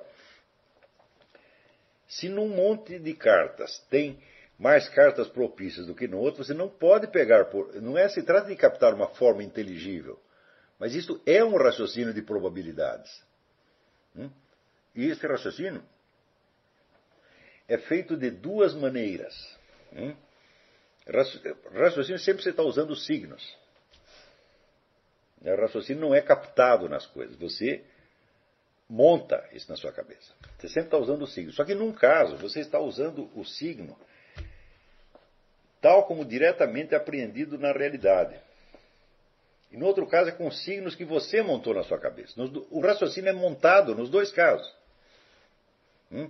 Ele não é intuitivo. Eu, na, na, própria aula enfatizei isso. Nos dois casos se trata de um raciocínio. Hein? Só que um você está jogando com signos que você está vendo na realidade. E no outro com signos que você criou na sua cabeça. O raciocínio foi você que criou nos dois casos. Só que no segundo você cria os signos também. Isso dá mais trabalho, evidentemente. É por isso que a mão percebe a coisa, o, o que está acontecendo, antes de que a mente, por assim dizer, perceba. Mas esse raciocínio que você fez, por assim dizer, com a mão, ele é um raciocínio também, não é uma apreensão intuitiva de maneira alguma. É? Então, por exemplo,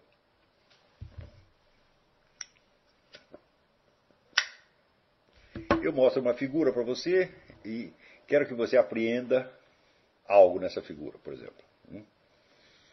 Quer dizer, um, um, desenho um quadrado da parede e digo, olha, se eu traçar aqui uma diagonal, o que, que eu obtenho? Hum? Você pode olhar para a parede e você obtém dois triângulos isósceles. Né? Agora, outra coisa você pode fazer, você fecha os olhos e pensa o quadrado. É? O raciocínio é o mesmo nos dois casos. Só que um você está usando um signo que está fisicamente presente. Hum? E no outro caso, um signo que você mesmo montou. É claro que esse segundo raciocínio é mais, é mais lento, embora você tenha mais controle sobre ele. Está entendendo? Em nenhum dos dois casos é percepção intuitiva e não é percepção de forma inteligível. Forma inteligível é só dos seres as entidades, não as suas relações, não as suas posições recíprocas. Isso aí, na quase totalidade dos casos, você tem que fazer algum raciocínio para isto. Hum? Então esta que é a confusão. Bom, eu acho que por hoje já fomos longe demais, né? Eu sou, acho que é 11 horas da noite no Brasil.